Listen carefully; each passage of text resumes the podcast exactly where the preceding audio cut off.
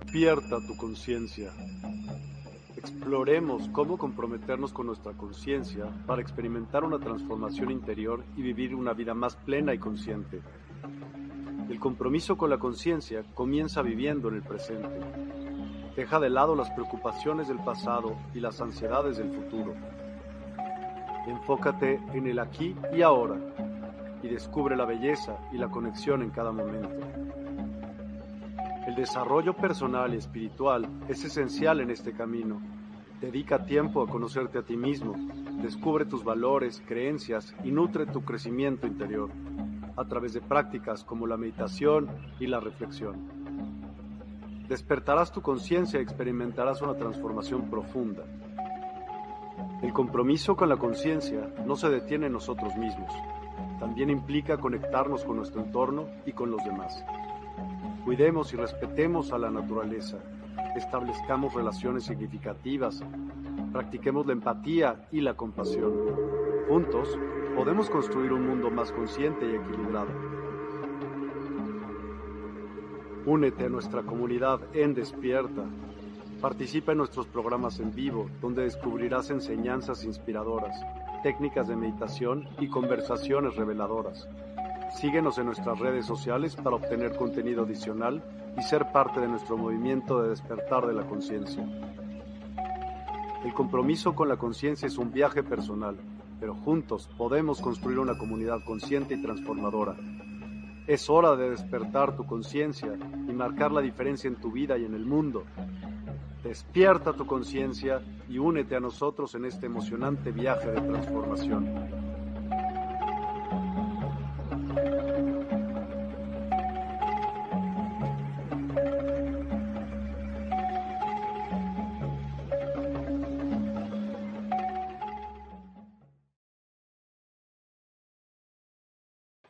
Hola, hola a todos, muy, muy buenas noches, gracias por acompañarnos, bienvenidos a Despierta y hoy es 25 de julio, martes, tenemos un programa con un invitado que ya nos había acompañado algunas veces antes y pues vamos a suponer que es como si fuera la primera vez, otra vez. ¿Cómo estás, José? Muy buenas noches. Eh, muy buenas noches, muy buena vida a todos. Me habita en mí mucha alegría por estar en este espacio, poder compartir, poder sentir, poder aprender y, estoy contento, presente, un poquito cansado y muy motivado. Bienvenido y nos acompaña también como los martes Yeyetsi. ¿Cómo estás Yeyetsi? Buenas Muy bien, muchísimas gracias Miguel. Hola, nuevo invitado, ¿cómo estás? Muchísimo gusto. Bueno, nuevo para mí porque para mí sí eres nuevo. ¿Cómo están? Saludos a todos por allá. Y pues a José, pues es, es, costumbre, ya te la sabes, eh, a diario se unen más personas y entonces muchas de ellas no te conocen y querrían saber quién es José, de qué trata, de qué va. Adelante, por favor. Qué buena pregunta, Miguel. Voy a tratar de, eh, de resumir lo que yo entiendo, que no sé si sea así o no, lo que soy yo o presentarme. Eh, mi nombre es José Atl, eh, eh, acompaño el proceso de crecimiento de una niña de 16 años, alias soy papá. me encanta hacer ejercicio, correr maratones, triatlones, que antes los hacía con mucha regularidad, sin embargo tuve una travesía de cáncer muy retadora entonces ahorita estoy retomando nuevamente mis actividades. Soy un creyente y un practicante de la meditación, de poder entrenar ese gran músculo que es nuestra, nuestra mente. Eh, soy un amante de estar eh, en la naturaleza, en las caminatas, en los lagos, en los ríos. Y en la parte profesional me enfoco en dos líneas principalmente. Una, en la, eh, soy miembro de una red internacional de consultores que se nombra Sea Growth y ayudamos a muchas organizaciones a alinear su cultura, que es la parte de conversaciones, la parte de liderazgo, de estándares, etcétera, con la estrategia. Es el lugar a donde quieren ir las empresas. Y por otro lado también tengo mi firma, José, hay un ruidito por ahí que nos está acompañando ¿Soy yo o ustedes? Ah, ya. Era Yeyetsi. Ah, perfecto. Entonces, por otro lado, tengo la firma José Atl, que es mi nombre, que hoy en día me enfoco a liberar, a apoyar a que las personas liberen su máximo potencial humano. Hoy estoy acompañando a empresarios, a deportistas, a actores, eh, bajo esa metodología. Entonces, ahí hoy en día estoy enfocado y enfocar a mi crecimiento diario, porque la vida me sorprende que cada vez uno piensa que ya tiene un cierto trabajo personal, sin embargo, la vida me sorprende que siempre estamos en un proceso continuo de crecimiento, Miguel. Entonces, y por último, doy terapias, doy coachings, doy conferencias, doy talleres y es lo que hoy en día estoy enfocado y me apasiona lo que hago. Padrísimo y bienvenido. ¿Por qué escoger este tema, el nuevo entendimiento del éxito? ¿A qué te refieres con ello? Qué buena pregunta, Miguel. Mira, eh, yo pensé mucho eh, en qué podemos compartir y a mí en lo personal me gusta compartir cosas innovadoras. Y, y en este entendido, yo entiendo que en el mundo todo evoluciona, en el mundo todo cambia, todo se transforma. Y hay algunos elementos o conceptos que yo percibo, los escucho y los veo muy estancados y que afectan mucho a la mente. ¿En qué sentido? A la mente y a la gente. ¿Y en qué sentido es lo que estoy comentando? En el sentido de que, por lo menos en la cultura de México, tenemos un cierto entendimiento masivo de lo que es el éxito, ¿ok? Y principalmente se ha entendido por muchos años que el éxito está totalmente ligado y alineado a las cuestiones materiales, a las cuestiones de estatus y a las cuestiones de poder. Poder porque trabajo en gobierno, estatus porque soy un gerente, un director general de una empresa, y poder porque me he visto muy padre, poder porque me voy a los mejores lugares de vacaciones. Y es el éxito que por lo general hoy en día, bajo mi percepción, hoy la gente vive. Y la cuestión es que para mí ese éxito está muy acotado, está muy limitado.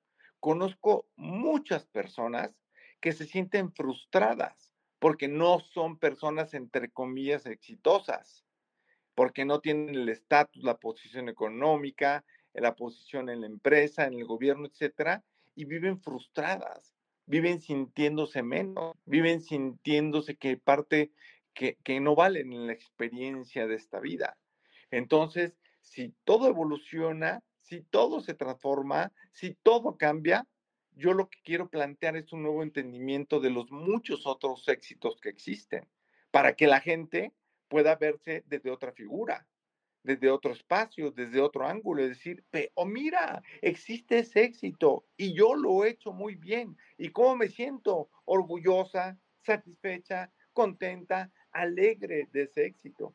Y tu experiencia y calidad de vida cambia. Tus relaciones cambian, tu contexto cambia, tu economía cambia, tu salud cambia, todo cambia a raíz de que uno se siente satisfecho, contento y motivado. Entonces, desde este pequeño contexto que les comparto, de ahí surge mi compartir de que transformemos, evolucionemos, cambiemos e integremos nuevos conceptos sobre lo que se entiende en esta cultura de México sobre el éxito. ¿Y cómo se planea poder cambiar eso?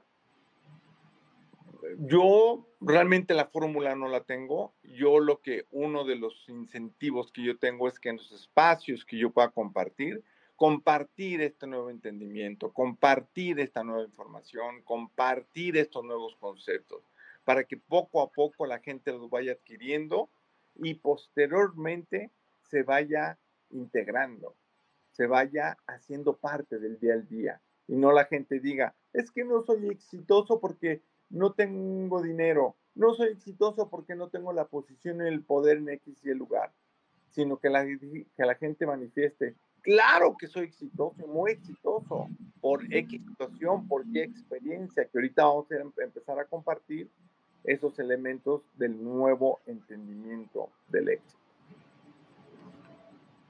Pues adelante, ¿cómo son? Cuéntamelo. Perfecto. Eh, lo que yo he estudiado, y hoy en día, porque los tiempos cambian, hemos pasado principalmente ahorita una gran pandemia. Y fue una pandemia principalmente relacionada a la salud, que posteriormente tuvo otras consecuencias, las tuvo, como las económicas, como las sociales, como las personales, etcétera. Pero una de ellas es la cuestión de la salud. Hoy en día, tener una salud equilibrada, una salud balanceada físicamente, es de suma relevancia. Hoy en día mucha gente ya no está en esta experiencia de vida.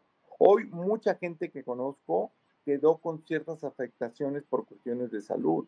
Hoy en día muchas gentes por la cuestión del estrés también se afectan, eh, tienen una gran afectación de salud. Entonces, para mí hoy en día que la gente tenga ese balance y ese equilibrio en la salud es un gran, gran éxito, ya que sin la salud difícilmente estamos facultados para poder realizar, desempeñar y vivir esta experiencia de vida con calidad. Y ¿qué requeriría? Este mundo está cambiando rapidísimo, ¿no? Ya hay muchas cosas que antes no eran, no eran así, ahora son así. ¿Qué, ¿Qué ves tú que haya cambiado y que va a necesitar cambiar las personas? Aparte de la inteligencia artificial que va a revolucionar muchísimos trabajos, muchísimos. ¿Cómo, ¿Qué ves tú en la inteligencia artificial, por ejemplo? La inteligencia artificial va a ser una herramienta que, como toda la tecnología, si la sabemos utilizar, va a ser de gran y absoluto valor. Sin embargo, también esa tecnología, pues a nivel organizacional, ¿qué va a pasar? Pues va a desplazar a algunas gentes, va, va a haber una economía más precaria. Entonces, eh, ahí también va a haber una gran afectación. Entonces, la inteligencia artificial, como la tecnología, como los celulares, las computadoras, por supuesto, son unos grandes elementos y grandes herramientas que nos permiten estar más cerca en comunicación, en cuestión de información, etcétera. Pero tampoco llevarlo al grado, como muchas personas lo viven, que están 24 por 24 apegadas a su celular. Entonces, ahí ya realmente se maneja ya un desequilibrio. Entonces, en ese aspecto, la inteligencia artificial, bienvenida, festejemos, celebremos, pero siempre con un cierto equilibrio y un cierto balance. ¿Y qué ves tú, o sea, de cambios que han habido en, esta, en estos momentos y qué va a tener que cambiar y por qué crees que las empresas van a estar dispuestas a hacerlo o lo tienen que hacer ya? Pues mira, a mí la palabra que lo tienen no lo comparto mucho, porque cada quien tiene su momento, su momento de cambio, su momento de transformación, su momento de conciencia. Sin embargo, lo que yo sí creo que ha cambiado mucho a raíz, por ejemplo, de esta de la pandemia, es que las empresas que yo estoy muy enfocado ahí han puesto mucho más foco, mucho mejor atención en la cuestión de la parte de la persona. Ahí han puesto gran, gran foco. Pero desde antes, ¿no? Pero ya cuando hubo una parte hacia, digamos, los recursos humanos, ¿no? O sea, le dieron, aunque ahorita lo es, yo siento que lo están quitando mucho, ¿no? Eh, otra vez, pues, al quitar tanta gente, creo que están olvidando también ya un poco a, las personas, ¿no?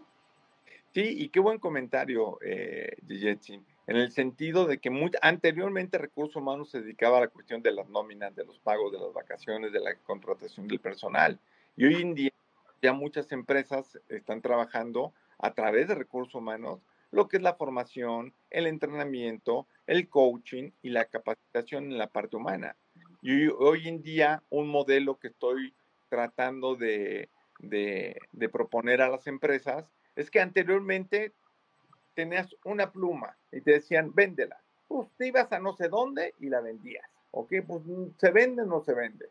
Y después surgió la estrategia. Oye, espérame, esta pluma que es para estudiantes, que es de plástico, que es relativamente económica, ¿dónde la puedo vender? Ah, pues hay que armar una estrategia de ponernos afuera de las escuelas.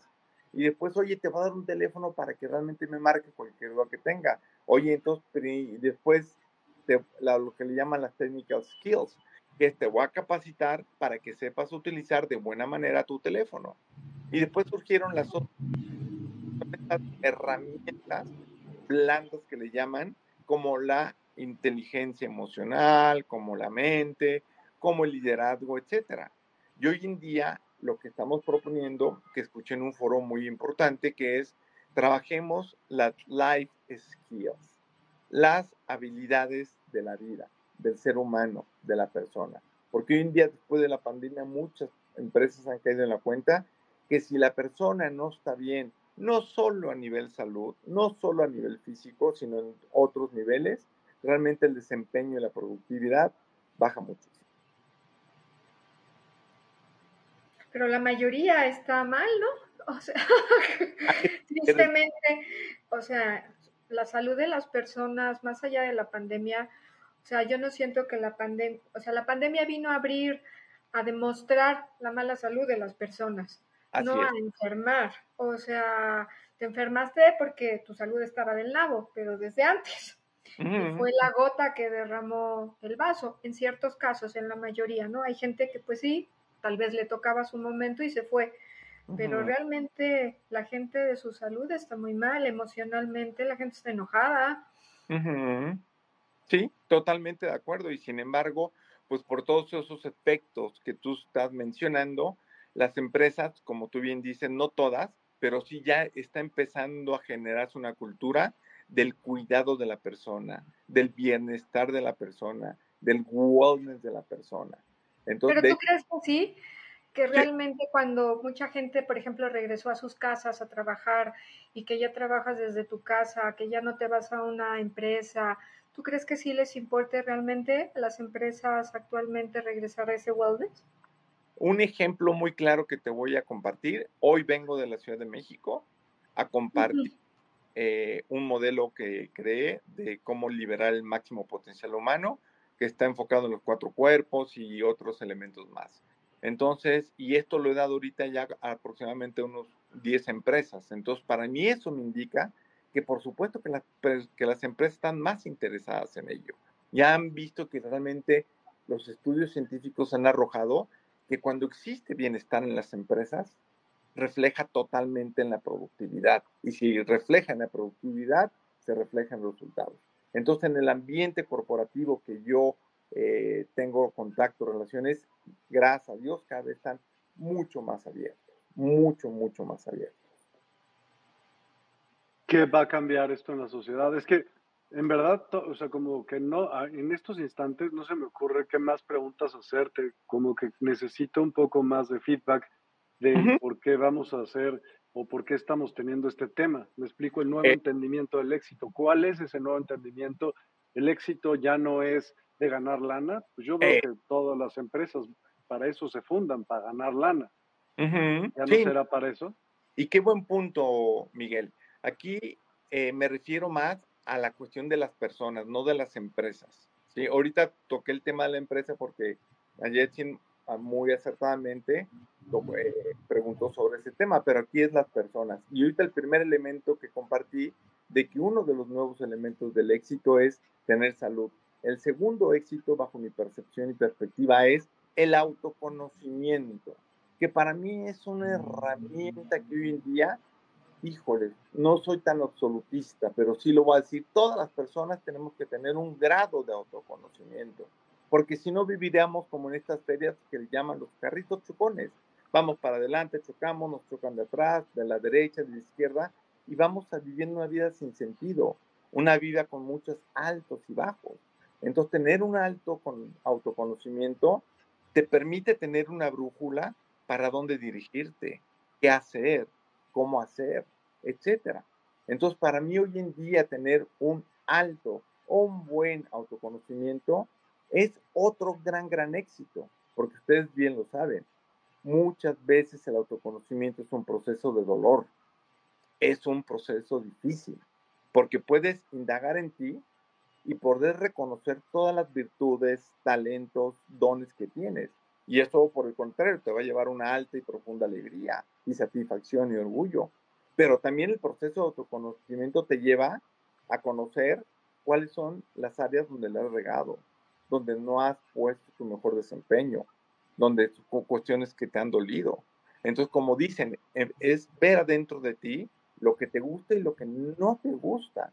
Y muchas personas no estamos o no estamos o no están acostumbradas a que no nos digan, que nos digan lo que no nos gusta de nosotros mismos. Es una gran responsabilidad. Entonces, por ello, mucha gente tiene la cultura de que lo malo sí lo ven los otros. Por eso hay tanto juicio, tanta crítica, tanto chismerío, pero de los otros, pero pocas veces de nosotros mismos. Entonces, es por ello que para mí hoy en día el autoconocimiento es otro gran entendimiento del éxito. ¿Cómo defines el éxito? El éxito yo lo defino como una, lograr tus sueños, dos, disfrutar el proceso, tres, vivir una vida plena, cuatro, vivir una vida en bienestar, y es como yo entendería hoy en día el éxito. Porque ya el éxito tradicional de, el éxito es porque yo soy tal puesto, porque yo tengo tal dinero, porque me fui de viaje a Europa. Claro, y eso no se niega, al contrario, se cultiva. Eso se lleva a, un buen puerto. Pero que la intención de esta conversación es que abramos un poquito la mente que hay otras cosas que también nosotros las podemos formular como éxito. Entonces, ese autoconocimiento que cada vez yo percibo, veo, escucho que la gente se mete en eso, sin embargo, todavía es muy poca. Y cuando la gente lo llega a lograr, que es un, también no es un autoconocimiento al 100%, porque el contexto va cambiando. Si el contexto cambia, pues yo también tengo que cambiar. Si yo cambio, también mi contexto cambia. Entonces es un proceso totalmente evolutivo. Aquí para mí lo interesante es que en la vida hay una fórmula que para mí me sorprende, que es aprender de todas las experiencias que vivo, de mis experiencias de éxito, de alegría, de felicidad, pero también aprender de mis experiencias de frustración y de dolor. Entonces, a eso es un poco el foco que estamos este, eh, en esta experiencia. Y ese es otro elemento. Entonces, ya, déjame ir agarrando este carrito. Entonces, dime las principales diferencias entre el antiguo concepto de éxito y el, y el del nuevo entendimiento del éxito que queremos proponer en este live. Exactamente. El anterior es que nada más se enfocaba en la parte material, en la parte de posiciones de poder y prácticamente. ¿Ok? okay. Ah, ah exitoso porque tienes mucho dinero, eres exitoso porque eres director de una empresa. Y párale de contar, ¿me explico? Hoy en día, y hay mucha gente que no están en esas posiciones, ni económica, ni de empresa, ni de gobierno, etcétera, que, que realmente se dedican al campo o alguna actividad artística o otra cosa. Y no se sienten tan exitosos porque, pues, ay, no tengo ese reconocimiento, esa economía, etcétera. Y hay otro muy importante también que es de gran éxito. Poder saber gestionar tu mente. Para mí ese es uno de los éxitos más interesantes. ¿Por qué? Porque hay una frase muy corta que menciona, lo que, lo que crees, lo crees. Y hay, una, hay un modelo de Stephen Covey que prácticamente lo ejemplifica que dice, primero generamos un pensamiento, después una emoción, después tomamos una decisión, de la decisión generamos un comportamiento, ese comportamiento repetido varias veces se genera un hábito, cuando ya tenemos el hábito conformado en nuestra vida, generamos nuestro carácter y después que ya tenemos nuestro carácter, se genera nuestro destino y nuestros resultados y nuestros triunfos. Entonces, de una forma con mayor elementos, se explica lo de que es creer, es crear. ¿Me explicó? Entonces, todo estamos, lo que estamos viendo en estos, en estos modelos es que todo empieza desde la mente de uno. Entonces, eh, los budistas dicen que el ser humano tiene una monkey mind. ¿Y por qué monkey mind? Porque los changuitos no pueden estar quietos, no pueden estar parados, están brincando, saltando, viendo, comiendo eh, mosquitos, comiendo lo que encuentran, etcétera y que la mente del ser humano es muy parecida. Se va al pasado, se va al futuro, se va al presente, pero después vive por el puro pasado, pasado, pasado, y después se va al puro presente, presente, y es una, una, una mente muy inquieta. Entonces, por ello, la importancia y la vitalidad de generar ciertas prácticas para poder tener esa gestión de la mente y tener una mente mucho más enfocada, una mente mucho más realista, una mente que realmente te lleve a lo que realmente está pasando y no a todas esas hipótesis, ideas, creencias, juicios, prejuicios que llevan al desgaste prácticamente de la persona. Entonces realmente hoy en día creo que no existe una cultura plena de un entrenamiento mental. Es como yo les llamo, lo, les comento. Un entrenamiento es como si tú quieres crecer tu bíceps del brazo, ¿ok? Entonces, ¿qué tienes que hacer si lo quieres crecer? Tienes que poner atención en tu bíceps a través de una mancuerna y agarras y lo fortale y con la repetición lo, eh, lo fortaleces. La mente es exactamente lo mismo porque es un músculo. Entonces, ¿dónde estás poniendo tu atención? En el chisme, en las cosas mundanas, en las cosas que no aportan, etcétera. Entonces, quieres llevar un ejercicio de poner atención en una música que no tenga letra, porque si tiene letra, la mente lo que va a hacer es interpretar. Y si, y si es una música instrumental, ahí estás poniendo tu atención. En algún sonido muy claro, como un cuenco, ahí pones tu atención. En un tamborcito que está sonando, ahí pones tu atención. Entonces, estos son algunos ejercicios. O en YouTube o algunos otros medios pones una canción así clase, eh, de instrumental y ahí está poniendo tu atención. Entonces, es una forma que tú puedes entrenar a tu mente para que realmente los pensamientos los puedas gestionar tú y los puedas llevar a donde tú quieras y tengas mayor foco y mejores resultados.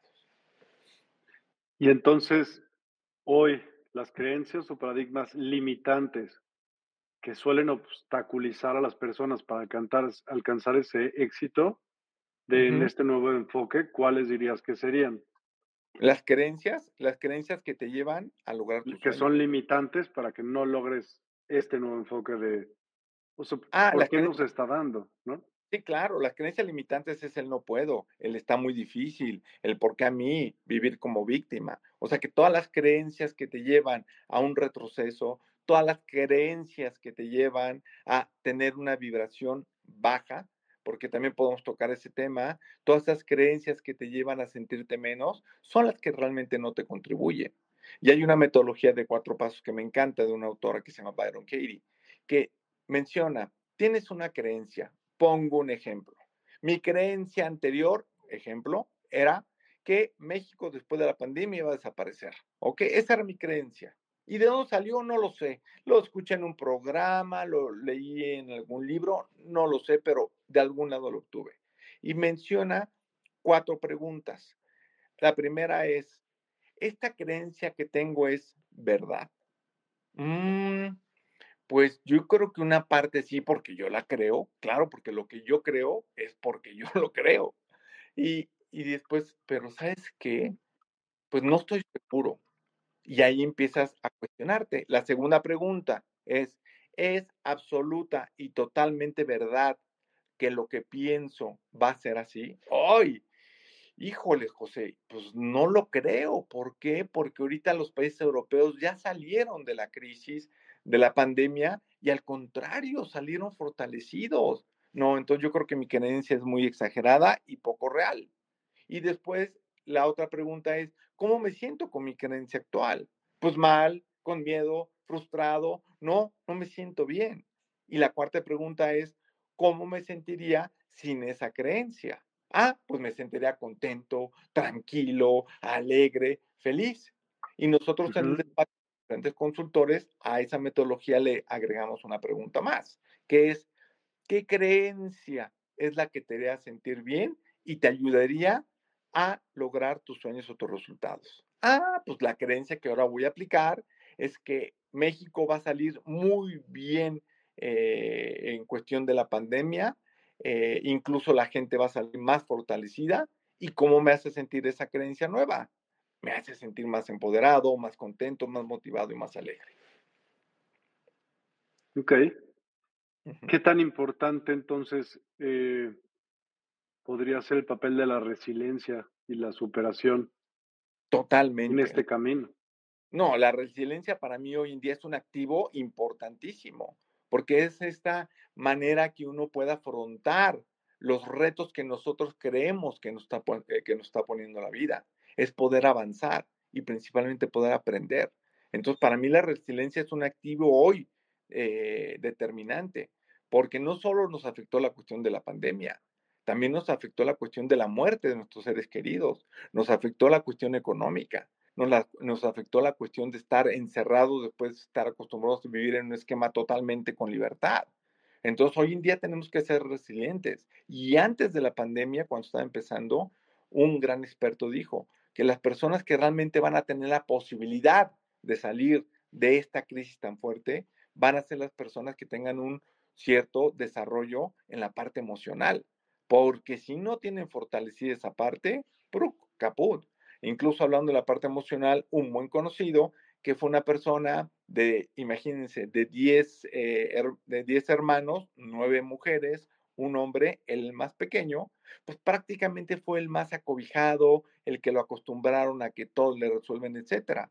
Y ya de grande, a los 50 años, le diagnosticaron una eh, enfermedad que fue cáncer y no pudo emocionalmente con la noticia. Entonces, no lo mató la enfermedad, lo mató la noticia, porque generó una acción totalmente autodestructiva que lo llevó a la muerte, sinónimo de suicidio.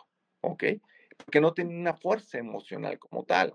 Entonces, y ese es el siguiente elemento que para mí es un gran éxito, que la gente pueda tener el conocimiento y por supuesto la práctica de cómo gestionarse, manejarse emocionalmente. Porque si no nos sabemos manejar emocionalmente, podemos hacer muchas cosas que no están alineadas a lo que realmente queremos. No hacemos cosas que no están alineadas al bien común. Hacemos cosas que incluso nos dañamos y nos lastimamos, como esta persona, eh, este conocido que tengo, que pues se quitó la vida porque emocionalmente no pudo afrontar la experiencia y la situación, en este caso, la noticia. Pues qué pinche, ¿no? Pues sí, pero sí estamos en nuestro camino. Eh, tengo un, familiar en un mes, en una familia, se trascendieron en la etapa del COVID, trascendieron tres hermanos. Primero trascendió. ¿Y se lo achacas al virus o a qué se lo achacas? Mm, ahí me meteré en muchos otros elementos. Aquí relacionado al tema de la emocionalidad es que uno de mis tíos falleció, ¿ok? Y la hermana más grande, ella siempre estuvo como la parte la figura materna. Entonces, ella emocionalmente no pudo con esa experiencia. Le costó mucho. Y aparte le dio esta enfermedad y con este dolor tan fuerte, trascendió. Y el otro hermano también, por cuestiones, como ustedes bien dicen, de enfermedad, porque había un cierto sobrepeso, porque había ciertas condicionantes previas, pues le dio el virus y también falleció. Pero entonces, como decía esta persona, realmente la parte emocional, pues va a ser, es un activo impresionante para poder gestionar mejor los retos que estamos viviendo. Porque muchas veces la gente hace las cosas de una cuestión muy pequeña, hace las cosas muy grandes por la cuestión emocional. Y como ustedes saben, cuando uno se gestiona emocionalmente, pues puede tener mejor relación con las personas, puede uno sentirse más calmado, puedes tomar mejores decisiones, no le entras a la comida de esa forma tan que tienes esa ansiedad y comes de, más, etcétera. Por eso mencionaba el, el, hecho de la inteligencia artificial, es muy neta. ¿Sabes a cuántas personas va a reemplazar? No. ¿Cuántas personas? Pues a muchísimas. Ah, sí. Muchísimas, porque sí, yo tampoco tengo el dato exacto, imagínate, estarían llorando ahorita muchas. Pero muchas personas van a ser reemplazables. ¿Por qué? Porque sus trabajos son pues meramente mecánicos y de repetición. Esos trabajos pues los puede ejecutar sin errores la inteligencia artificial y en un lapso de nada de tiempo en comparación del otro que lo iba a hacer. Entonces, ¿qué tiene que cambiar? Pues evidentemente tiene que subir el parámetro de la inteligencia de las personas para poder mandar a la inteligencia artificial, ¿no? Los prompts para poder decirle, güey, quiero que hagas esto y automatizar ciertas chambas y lo que tú quieras. Claro que la vas a poder usar a tu favor en millones de aspectos, pero también vas a tener que reinventarte muchas cosas. O sea, tú imagínate, las leyes, pues no hay mucho que cuestionarle, ¿no? Son leyes tal cual. Entonces, y ya existe desde hace varios años abogados como medio, no sé si estaban en prueba o no, pero ya había eh, en Estados Unidos algunas cortes que estaban usando la inteligencia artificial para hacer este tipo de juicios. fuerte, ¿no? Está fuerte, porque ahí no le buscas, o sea, no es de quién sabe quién, es madres, ahí te tocó, ¿no? Sí, y lo comparto al 100% y gracias por tu compartir, Miguel.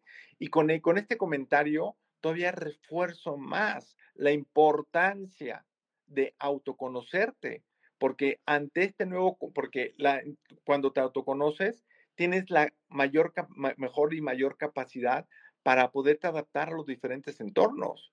Entonces, decir, ¿sabes qué? Estoy viendo que yo lo que reconozco en mí, a través de mi experiencia, de mis dones, de mis talentos, de mis fortalezas, etcétera, yo veo que aquí en esta área de la parte de inteligencia emocional puedo funcionar.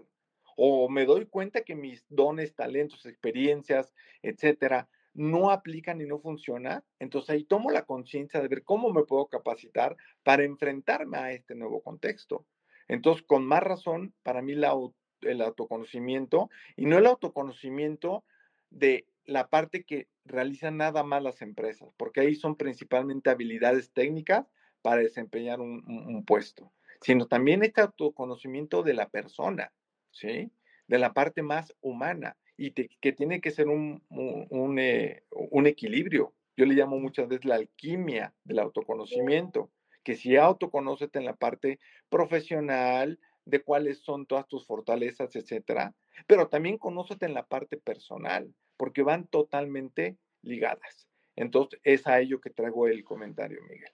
Y valorarte también, ¿no? Porque, bueno, me puedo conocer o creer que esa persona soy yo, pero también tengo que valorarme, ¿no? O sea, ¿bajo qué creencia me estoy conociendo? Así es. Y, prácticamente tiene que ser, como tú bien dices, eh, desde la creencia de que me respeto, de que me quiero, de que me valoro. Y tan eso así que me quiero conocer a mí mismo, porque la, la, la, la sociedad anteriormente nos llevaba, pues, oye, ¿conoces otros países? Pues sí. ¿Conoces cómo trabaja la empresa? Pues sí. ¿Conoces la religión? Pues sí. ¿Conoces el menú del restaurante que vas a ir? Pues sí.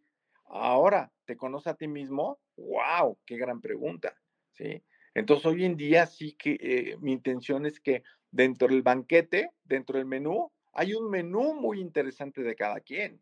Oye, ¿cuáles son las entradas de José? ¿Cuál es el plato fuerte de José? ¿Cuál es el postre de José? Y poderme describir de esa manera y presentarme, mira, este es el menú de José Humano. ¿Sí me explicó? Entonces, es como que entender la forma de autoconocimiento de otra manera diferente. Entonces, ese es el esquema del autoconocimiento. Y ya también hablamos del nuevo éxito a través de poder reconocer nuestras emociones. Porque mucha gente dice, pues sí, sí lo siento, me enojo, grito, estoy en paz, estoy alegre.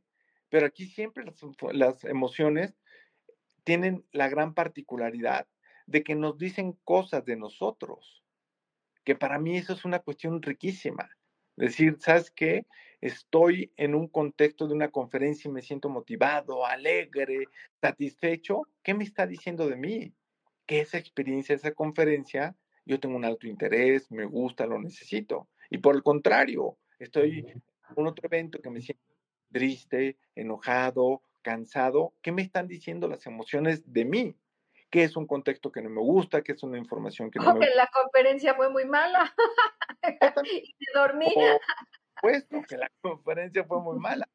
Entonces realmente para mí las emociones tienen un poder muy fuerte para autoconocernos. Y también... Pero no eres la emoción, que eso es también importante, porque si tú empiezas a clasificarte por la emoción, o sea, o sea, yo puedo decir que tal vez me muevo la mayoría de las veces tal vez por el enojo, pero no soy el enojo y también me puedo mover desde la alegría y también a veces el enojo lo necesito o la tristeza la necesito ¿Por qué? Porque hay momentos de la vida que te vas a mover desde esa parte, pero no eres eso. Eres más allá de eso y que lo puedes superar. Cuando ya te estancas en una emoción, ahí es el problema. Aquí tocaste un tema bien interesante. Si nos vamos a los conceptos más espirituales, pues no somos ni la mente, no somos ni emociones, somos una energía puro. Somos, o sea, venimos de una fuente, como tú le llames a esa fuente. Sí, y, y podremos entrar en ese entendimiento. Y podemos entrar en muchísimos otros entendimientos, como dice el curso de milagros. Oigan, ¿para qué este mundo se complica tanto la vida si todo lo que están viviendo ya pasó? Ah, chirrión. Pero bueno, ahí es meternos en temas mucho más rebuscados. Yo lo que intento y trato es llevar estos temas a lo que la mayoría de la gente vive, a lo que la mayoría de la gente entiende. ¿Me explico? Entonces, y para mí toda esta información es grandiosa y gracias por la aportación porque entre todos, entre tú, entre Miguel, entre yo, generamos una alquimia increíble para, para, para crecer en la cuestión de lo que nosotros estamos compartiendo. Entonces, por un lado, hablando otra vez de las emociones, que lo comparto. O sea que reconozco mi emoción, pero yo no soy en e, esa emoción. Pero si estoy en esta experiencia de vida, pues ¿sabes qué? ¿Cómo la puedo utilizar? Porque mi emoción en un esquema de, por ejemplo, de pareja, pues yo no quiero estar todo el tiempo enojado, todo el tiempo frustrado, todo el tiempo regañado con mi pareja. Yo no soy esas emociones, pero también lo que se va a generar en la relación, si yo expreso y me comporto siempre con esas emociones, pues no me va a llevar a un buen destino. ¿Me explico? Entonces, y por el contrario, si yo en la relación lo que aporto son relaciones, perdón, emociones de alegría, de plenitud, de bienestar, de tranquilidad, de gozo, pues se va a generar una relación mucho más bonita. Entonces, yo no soy esas emociones, pero tengo pero Para eso te tienes que resolver. Sí, claro, por supuesto. Y también, por supuesto, saber gestionar las emociones. Porque como mencionan algunos estudios científicos, que cuando uno quiere transmitir un mensaje, el 70% es la parte corporal y la parte de la emoción que uno transmite. Aproximadamente el 20% es la parte corporal, cómo se mueve, cómo transmites, y la última es la parte de la palabra. Entonces, aquí también hay que saber cómo utilizamos las emociones en los diferentes contextos para aprovechar de ellas. Si yo voy a entrar a una junta o alguna reunión, aquí la pregunta que se hace la mayoría de la gente es, ¿cuál es mi objetivo? ¿Sí? Pero también aquí hay dos preguntas que son muy importantes. ¿Cuál es mi objetivo con las personas? ¿Y cuál es mi objetivo también a nivel emocional? Entonces, ¿qué quiero? Quiero causar un buen impacto, quiero causar que es una persona profesional. Pues no solo te, no solo te acompañes de la palabra, también acompáñate de la emoción adecuada. Una emoción de, por ejemplo, yo ahorita estoy demostrando una emoción de entrega, una emoción tal vez de carisma, una emoción de alegría, una emoción de terminación, que por el contrario, qué gusto de estar con ustedes, Miguel. Pero no crees, o sea, no digo que tú seas así, pero no crees que cuando tú estás bajo cierto escenario y que quieres comportarte en X escenario de tal forma, ¿no eres tú? No, qué buena pregunta eso porque no puedo adaptar, o sea, yo no me puedo estar adaptando a los diferentes medios y aquí entonces hoy mi trabajo me pide que sonríe, mi pareja me pide que de esto, entonces complazco a todo el mundo y tal vez no soy yo esa persona, aunque pueda experimentar la alegría o pueda experimentar la tristeza. O sea, cuando yo sé quién soy, cuando yo me valoro y estoy en equilibrio, porque la vida me va a poner, ok, falleció tal pariente, pues, ok, tengo una junta, pero por más que yo quiera entrar a esa junta, pues emocionalmente no estoy bien, pero no soy esa emoción y tampoco soy el, el, el, el reto, tampoco estoy siendo, pues no, ahorita no puedo dar, estoy en, un tema que pues me toca resolverlo. No mm. puedo poner más caras para estar en escenarios, porque entonces, o sea, vamos a estar buscando la pertenencia y no mm. vas a saber quién eres Gracias por tu comentario, Yachiri. Sin embargo. Yeyetsi. ¿Perdón? Yeyetsi. Yeyetsi. Lo voy a anotar para que mi cerebro lo de buena forma. Sin embargo, lo que yo planteo y propongo, y desde mi experiencia, es que realmente uno puede enfocarse con base en su autenticidad, no salirse de uno, no querer ser como nosotros y poderse estratégicamente enfocar de la forma que el, que, el contexto lo requiere. Te voy a dar un ejemplo. cuando, ahorita estoy en esta experiencia. Creo que perciben mi energía alta, una buena motivación, una buena alegría. Sin embargo, estoy siendo yo, José Atl, claro. porque, lo, porque lo puedo dar. Y cuando doy los, mis cursos de meditación, ahí es otro José Atl. Es un José Atl con emociones de paz, de relajación, de calma y de tranquilidad.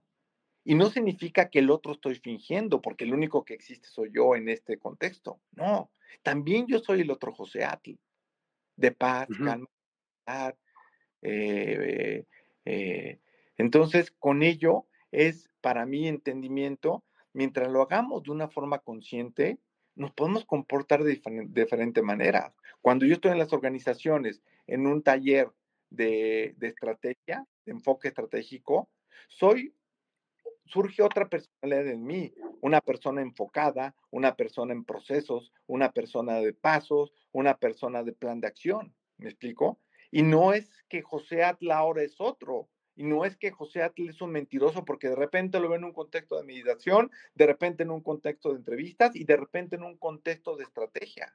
Es que gracias, pues, a mi trabajo, a Dios, etcétera, he desarrollado diferentes tipos de talentos y no pierdo mi identidad porque estoy consciente cuál es la emoción que tengo que utilizar para cada uno de los contextos. Y mencionaste otra cosa por último, de que si lo puedo yo dar porque si alguien me pide una emoción de, entusiasmo, de adrenalina pura, ahí lo voy a decir es, no, yo, a mí eso es, eso, mm, no sé, no me sale, no me quiero forzar y esa personalidad no la puedo compartir ni entregar, ¿sí? Entonces, por ahí va un poquito los comentarios. Sí, y yo te lo comento, digo, yo, yo no, no, no te conozco, te digo, por eso aclaré, no, no es contra ti, sino muchas veces, pues eso son las relaciones, queremos encajar, y entonces me comporto como la otra persona quiere que me comporte, ¿no? O sea, y no somos auténticos porque no nos conocemos, no nos valoramos, y entonces,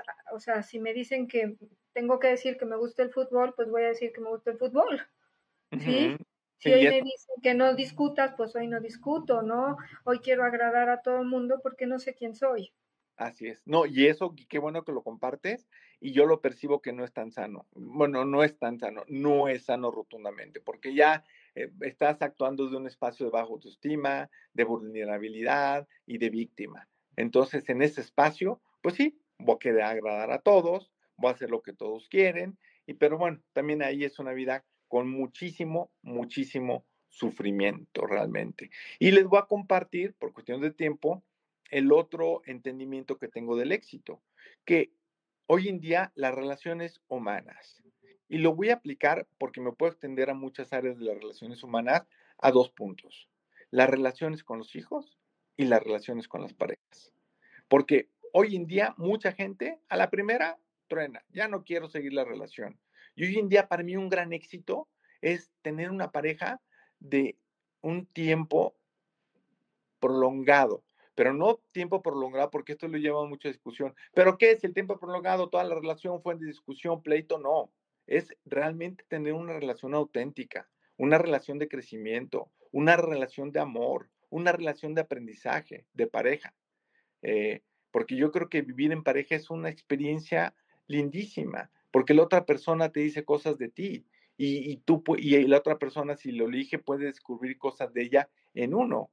Entonces realmente hoy en día tener una relación madura, consciente, en amor, se me hace un gran éxito, pero gran, gran, gran éxito. Y hoy en día, como ustedes saben, los jóvenes hoy, como que casi las relaciones son desechables. Vámonos tuve una, una reunión con mis amigos de la universidad, el 70% de, de lo que estamos en divorciado.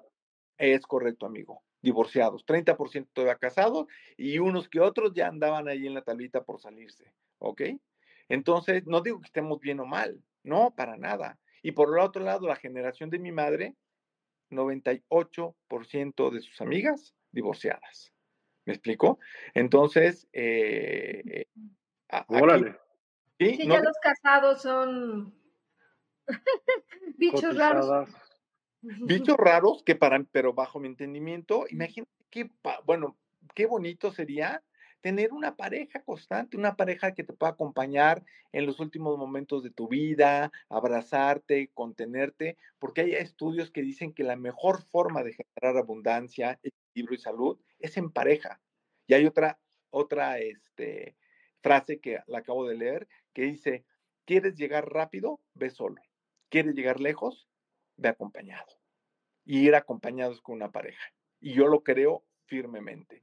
Y hay otros estudios que dicen que realmente para poder crear la abundancia tiene que ser, eh, no tiene que, pero el mejor, la mejor fórmula es en pareja. ¿Quieres llegar a tener tus resultados, tus metas eh, en una organización? No vayas solo, ve acompañado. Entonces hoy está demostrado que las relaciones es el, uno de los mejores activos para lograr tus sueños y todo lo que quieras. Entonces, realmente mantener, en este caso que lo estoy puntualizando, una relación prolongada en amor, en respeto, en agradecimiento, en, crecimiento, pues es un gran éxito hoy en día, y más como la estamos en la cultura. Y lo otro es con los hijos, que hoy en día, bajo este estudio que yo he hecho, tener hijos que están sanos, que tienen claridad que quieren, que pueden estar eh, momentos de alegría, etcétera, y llevarlos, por ejemplo, en esta etapa, una de las etapas más críticas que es la adolescencia, y llevarlos plenos, sanos, en una buena relación social, un buen promedio académico, sin drogas, sin alcohol, sin sexo prematuro, etcétera, para mí también gran, gran, gran éxito que se ha perdido mucho porque la gente se enfoca más en el trabajo, se enfoca más en sus prácticas sociales, se enfoca más al golf, se enfoca más a otras cuestiones. Entonces, realmente para mí hoy en día ver niños principalmente en la etapa de adolescencia, saludables, balanceados, etcétera, es un gran éxito. Entonces, sí, estamos compartiendo que el éxito lo, lo podemos entender de otra manera. Y nada más por último, y por ejemplo, yo conozco muchas madres que han sacado a su familia, a sus hijos de una manera increíble. ¿Y sabes cómo se sienten? Frustradas, fracasadas. ¿Por qué? Porque el contexto dice que no tienes una posición económica, el contexto dice que no tienes una posición en la empresa. Entonces muchas mamás se sienten mal y por eso muchas mamás también quieren ir a trabajar esto porque necesitan ese reconocimiento. Cuando realmente ellas pueden entender que, acompañar en el proceso de crecimiento a los hijos de una forma en amor, con balance, con salud, wow, gran éxito. Ya entendí lo que quieres decir con el nuevo entendimiento del éxito y coincido con él. Dime si es lo que entendí. No estás hablando en realidad ahorita de una empresa, digamos. No, no, de una persona, de cada persona. ¿Sí? Ok. Y sí, coincido totalmente en que el equilibrio es el nuevo éxito. Quien no equilibre cabeza, coherencia, ya valió madres. ¿Sí? Eso es lo que estás, yo coincido, coincido ah, totalmente en ello. 100% yo estoy enfocado. Es que como ustedes me conocen que por su general platico, y bueno, aquí no he platicado tanto de cuestiones corporativas, pero sí, es totalmente a la persona. Entonces, y cuando uno puede verse de que yo puede que en la parte financiera no sea tan exitoso, ¿sí me explicó? Pero en la parte de autoconocimiento me considero un gran éxito, en la parte de cómo manejar mi mente gran éxito, en mi parte emocional gran éxito, en mi parte de las, de las relaciones pues tal vez no, porque me divorcié y troné y esto y el otro, y este, y hay un último gran éxito para mí, que tal vez esto lo voy a hablar desde mi experiencia, pero también yo que trabajo en empresa lo veo mucho en la gente convertir tu pasión en tu profesión. Ese para mí es un gran éxito, porque veo a muchas personas, ¿por qué estás aquí? Porque pues tengo que ganar dinero. ¿Y qué más? Pues tengo que mantener a mi familia. ¿Te gusta lo que haces? Pues no, no me gusta, pero pues tengo que. ¿Ok? Oye, ¿por qué estás haciendo esto? Perdón. Ah. ¿Por qué estás haciendo esto? Porque mis padres me lo dijeron desde chiquito que yo tengo que estudiar esto, entonces fue lo que yo tuve que ejercer, etcétera. ¿Por qué haces esto? Porque no tengo otra opción. ¿Me explico? Entonces realmente poder llevar tu verdadera, poderosa, auténtica pasión a tu parte profesional, que es donde por lo general inviertes la mayor cantidad de tu tiempo, Ese para mí es uno de los grandes, grandes éxitos, que poca gente, yo diría, no sé en porcentajes, pero yo creo que la gente ya está yendo para allá, pero hoy todavía el porcentaje creo que es muy poco, que realmente lo que hace profesionalmente lo pueda ver como un juego, lo puede llenar de vida, de alegría, de motivación. Y, realmente eso lo hago tal vez como lo mencioné anteriormente de lo personal, porque yo antes estudié comercio internacional, maestría en negocio, porque el contexto es lo que estaba supuestamente requiriendo. ¿sí? Y después mis amigos, no, Pepe, es que también métele esto, métele otro, tal, tal, tal. Y estuve encargado de una farmacéutica a nivel Latinoamérica, después otra farmacéutica a nivel Latinoamérica. Y realmente, a pesar que son farmacéuticas multinacionales y mi puesto era a nivel de Latinoamérica y el Caribe, ¿saben qué hice? Renuncié. Y mis amigos, ¿cómo? Tienes prestación de coche, de seguro, de vida, viajas, te pagan todo, te pagan escuela, ta, ta, ta, ta, ta, ta. Pero no, no, realmente yo no me siento exitoso trabajando aquí. Me costaba ir cada día. Lo que sí me gustaba era viajar. Tres semanas al mes estaba fuera. Y me gustaba viajar y me gustaba conocer personas pero hubo otros elementos que realmente yo no los compartía. Entonces, a pesar de que, fíjense, que aparentemente para afuera era una persona muy exitosa, en mi interior me sentía fracasado, no tenía la creatividad que necesitaba la organización, me sentía mal, porque no tenía ese pleno, ese gozo. Y tal vez ahorita económicamente no me vaya tan bien como trabajar en una multinacional, pero realmente lo que estoy sintiendo lo que comparto, los comentarios que me hacen, es, no puedo tener mayor abundancia que haber convertido mi pasión, mis dones, mis talentos al servicio de mi profesión y que mi servicio de profesión tenga un impacto en la demás gente. Me parece padrísimo lo que estás diciendo, de veras. Pero nos enfrentamos a muchas cosas. Por ejemplo, en el tema de la familia. ¿Tú cuál crees que es la base de, la sociedad? La familia. Por supuesto. Ahora, en nuestro nuevo futuro, ¿cuál crees que vaya a ser la base de la sociedad? No va a seguir siendo la, la familia, no es lo que se procura. Ya ves todo este movimiento de yo soy mesa y tú eres manzana y el otro es, ¿sí me explico? Eso, eso va a lograr tener cero familia. Entonces, ¿quién educa? ¿Quién educa? ¿Quién queda a cargo El que siga creyendo en la familia, Miguel, el que siga creyendo en la familia. El Estado educa y el Estado se vuelve el, el proveedor de eso, ya no la familia. Entonces, si empiezas a separar la familia empiezas a separar por grupos, por mesas, por chicles, por dulces, no hay ninguna unión.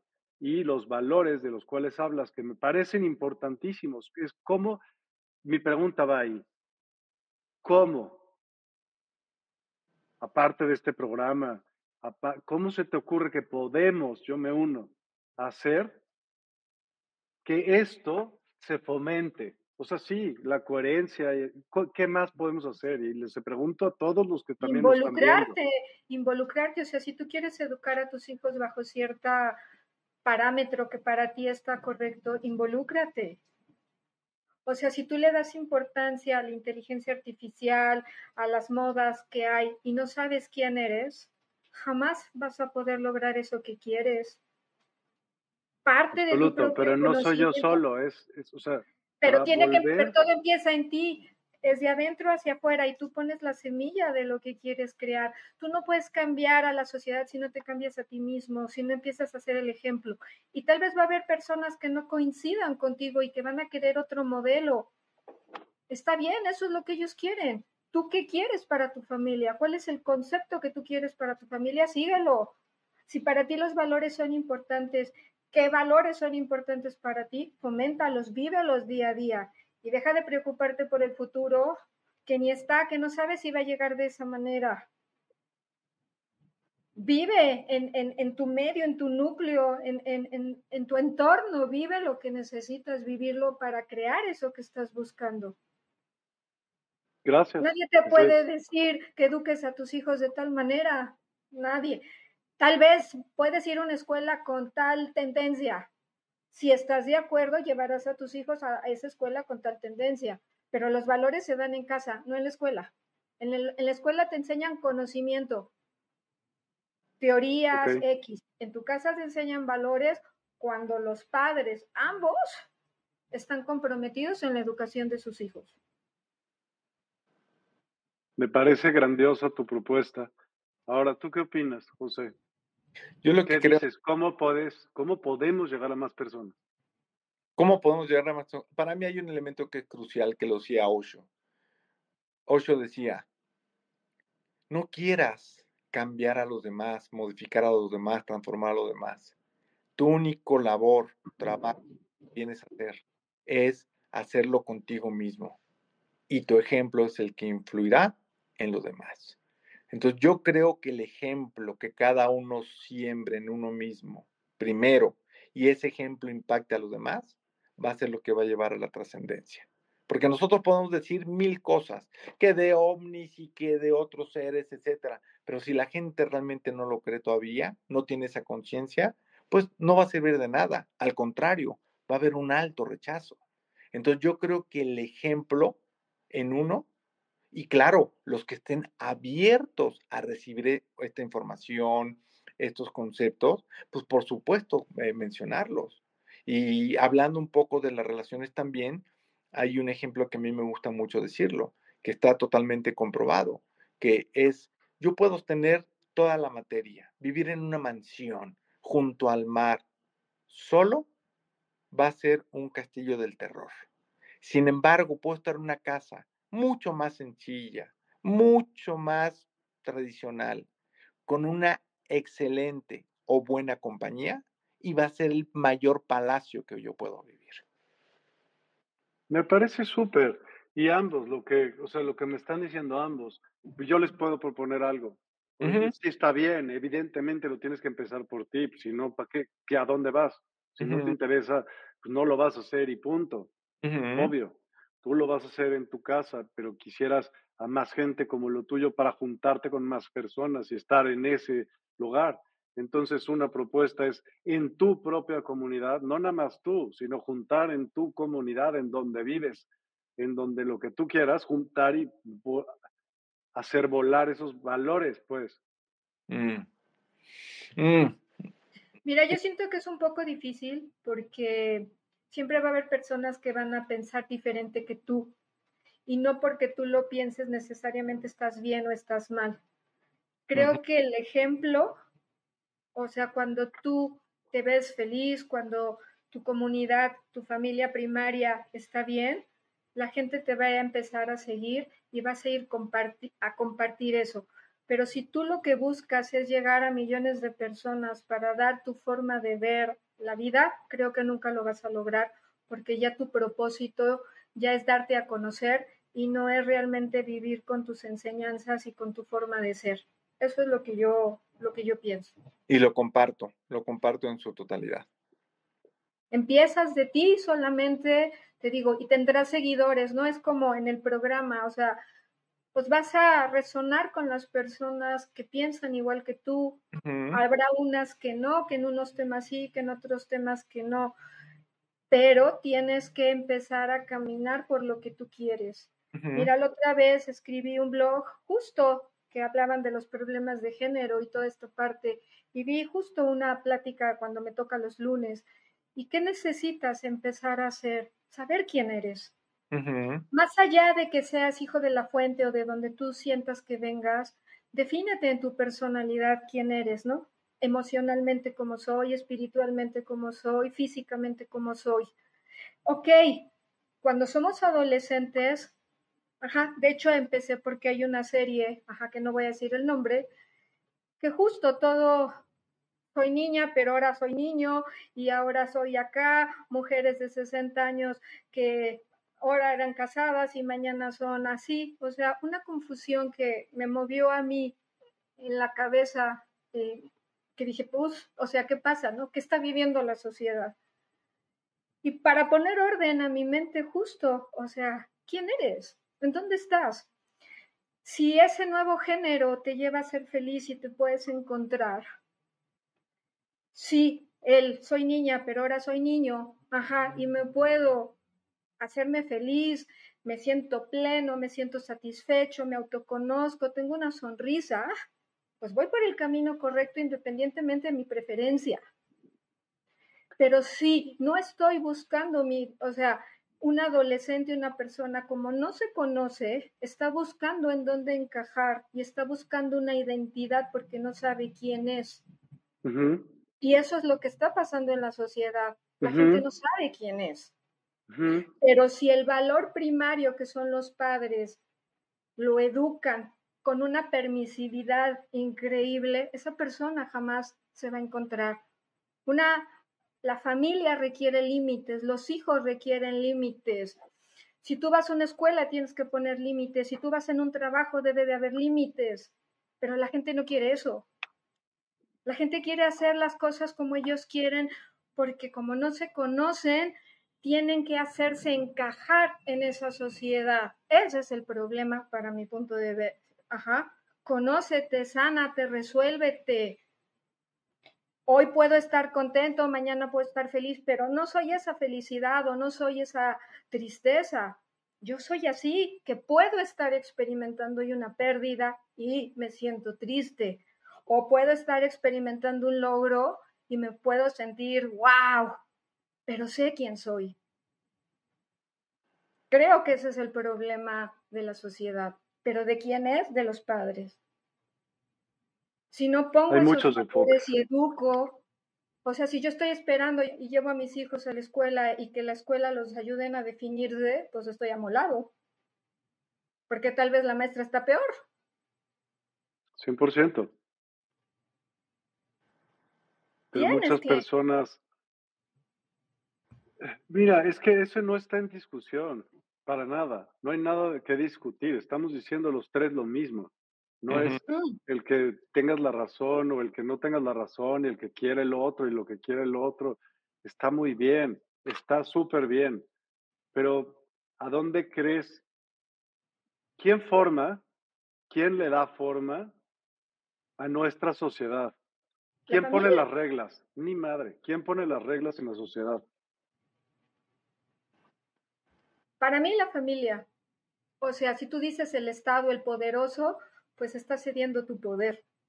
No es que lo cedas, lo tienes que seguir. Hay reglas, hay parámetros y ahí están cambiando ciertas esos cosas, parámetros. En ciertas cosas, Miguel, económicas, pagar impuestos, pero no te pueden decir cómo educar a tus hijos, no te pueden decir cómo pensar. Ok.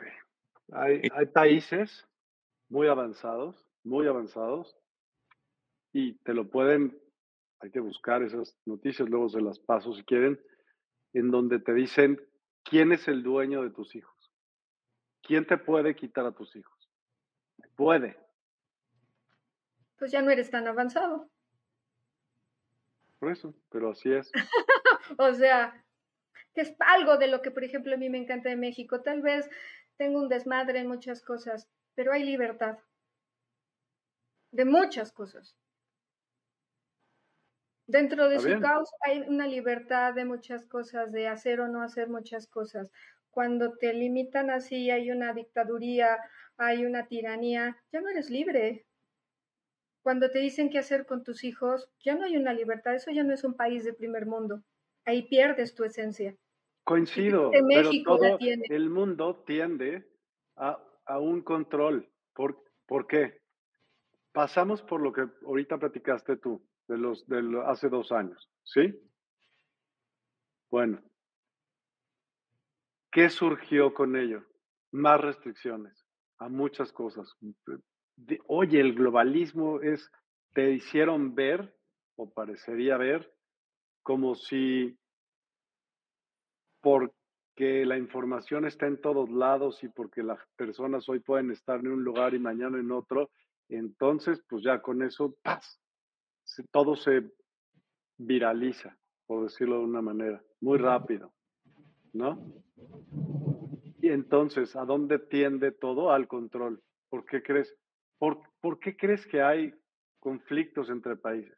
¿Quién quiere Por poder. Por control. El, el, el, control, el poder es una forma de control. Por eso, está bien. Entonces, ahí para allá va todo.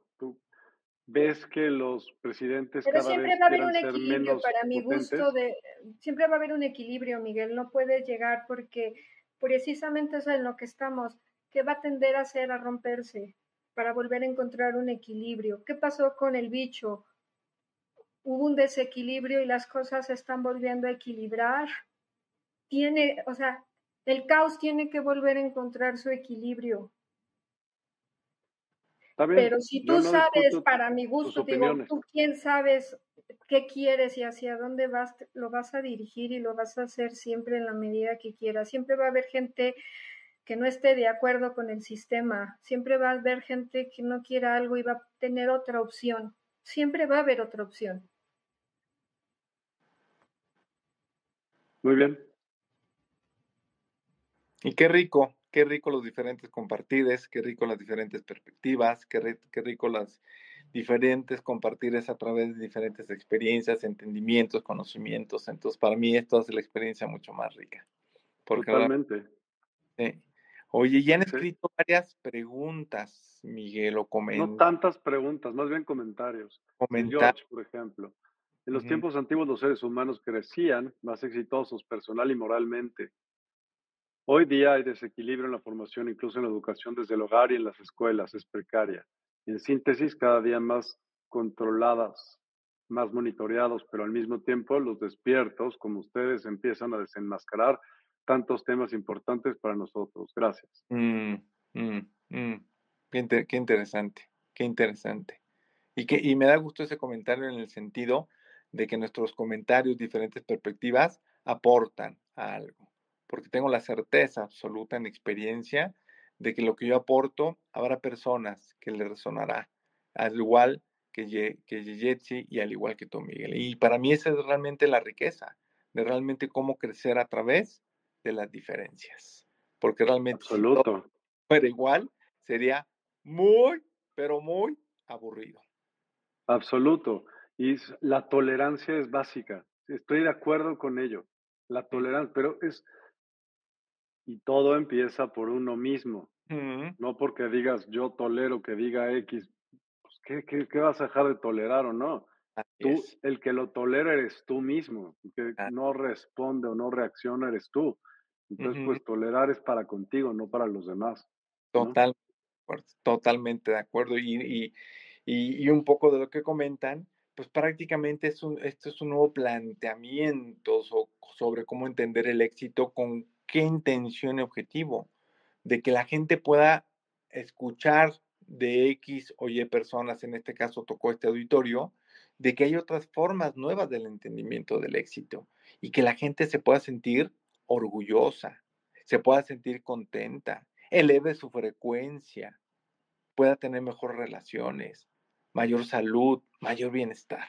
E, esa es la, la, mi intención más fuerte de esto. Y que ya salgamos de esa casilla, que el éxito nada más es el dinero, que el éxito nada más es la cosa material y que el éxito nada más es el puesto que tengo en, la organización, entonces, eh, o el puesto político que tengo, ¿no?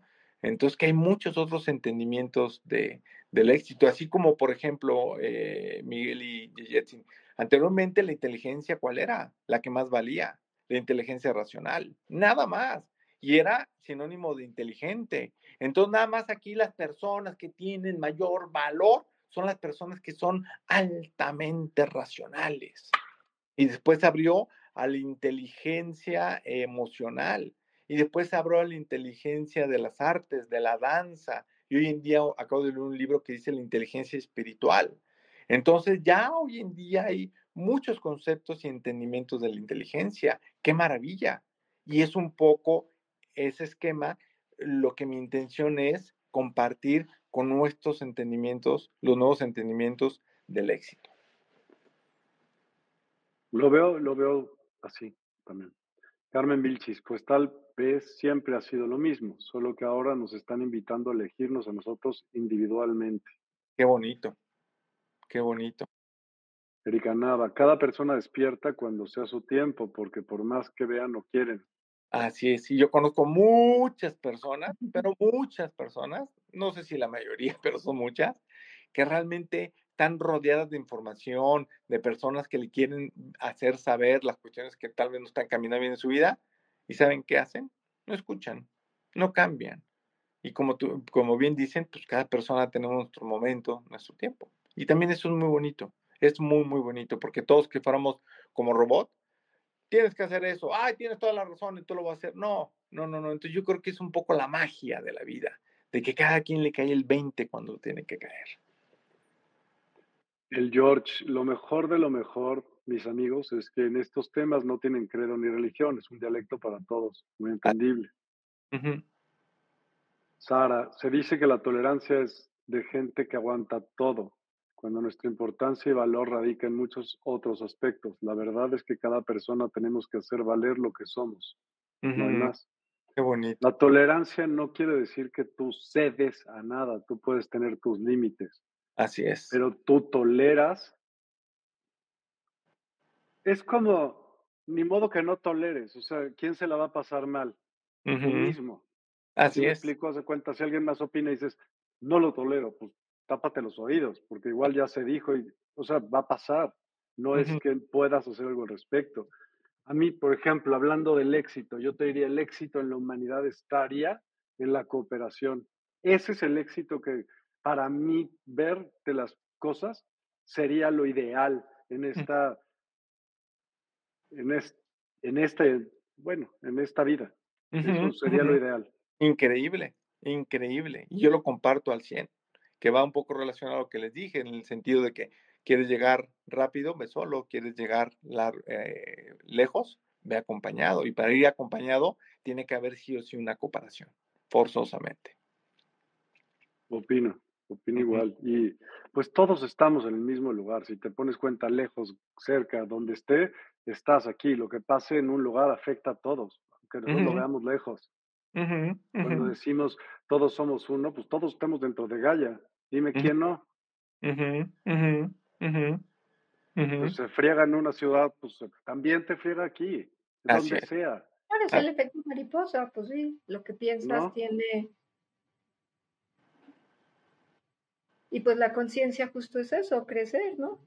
Entre más perspectiva tengas, entre más conocimiento tengas, más información de lo que tú quieras, tu conciencia se va a ir abriendo y vas a ver el mundo de diferente manera. Creo que eso sería, pues a la larga, y no para lograr tu objetivo, ¿no? Sino, o sea, para tú ser feliz, tú, tú, tú, ¿no? Que puedo ayudar a alguien a, a lo que sea, que bueno, pero creo que no es el propósito de la vida, ¿no? Pues lo que dicen los algunas religiones eh, orientales es que a lo que viene el ser humano es a servir y a dar. O sea que aquí también nos podemos volver a encontrar en diferentes eh, eh, formas de o perspectivas de ver las situaciones, ¿no? Sí, hay que servir, pero no, no es el pro, o sea, no es por el resultado, sino porque verdaderamente me veo a mí mismo. O sea, cuando me sirvo a mí, o sea, no egoístamente, cuando me sirvo a mí, sirvo a los demás. Pero si, ah. mi, si mi objetivo es el resultado de querer cambiar al mundo, ya me estoy perdiendo a mí mismo, porque ya me perdí a mí. Eso es a lo que yo me, me refiero, ¿no? claro que hay que servir, claro que hay que dar, o sea, por supuesto, pero no por el resultado. Así es, así es que ese entendimiento poca gente lo tiene, pero creo que, como dicen por ahí, lo más importante, el verdadero éxito está en disfrutar el camino, está en disfrutar el proceso. El que te tocó vivir, la enfermedad, la muerte, o sea, tal vez en el momento, pues, ¿qué le disfruto? Que se murió mi papá, pues chispas, pues en el momento tal vez no, pero forma parte del camino. Sí. Y tú no eres esa pérdida, Tuviste un bache para aprender algo y para crecer, pero vas a salir de ese bache en la medida que quieras despertar, en la medida que quieras avanzar, en la medida que quieras resolverte, porque tienes el derecho de quedarte ahí sufriendo todo el rato. Sí, sí, totalmente. Decides cuándo salir de ahí y qué hacer con eso que te pasó. Sí, totalmente. Tú lo decides.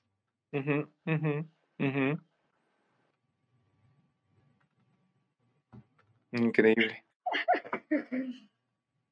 Está bien, está, muy bien. Pero otra vez más, vamos a resumir esto, ¿no? De decir, de tener coherencia, de tal, va súper acorde con el programa. ¿De qué se trata? De cada vez tener más conciencia de lo que sea. Así es. Así es. En, el tema que quieras. Si es en la familia, si es en los chicles, las mesas y todo esto. Y yo, fíjate, o sea, yo no es que critique a nadie ni nada, pero veo los efectos de, en lugar de ayudar a lo que dices, Yeyetsi, de que llegues a ser quien tú eres, pues hay, muchas confusiones para llegar a hacerlo. Es al contrario. hay una sugestión importante en, los medios, en el medio ambiente que te rodea. Pero ahí está tu capacidad de discernir, de decir tuya, esto. Tuya, tú ya estás grande, pero, pero no.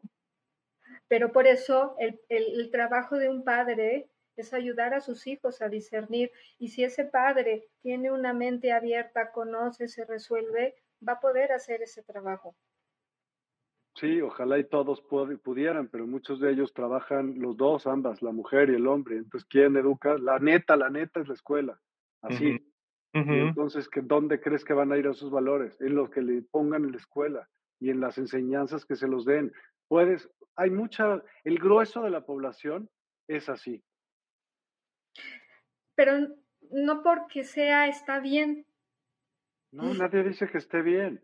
No por eso, pero, pero yo entiendo que la gente tiene que trabajar. Mira, yo te puedo decir, mis padres ambos trabajaron, pero tienes que poner tus prioridades. ¿Cuál es tu prioridad? Si estás buscando, como dice José, el éxito en lo que tengo, en lo que soy, en lo que valgo, jamás vas a poder ser una persona exitosa si no te autoconoces.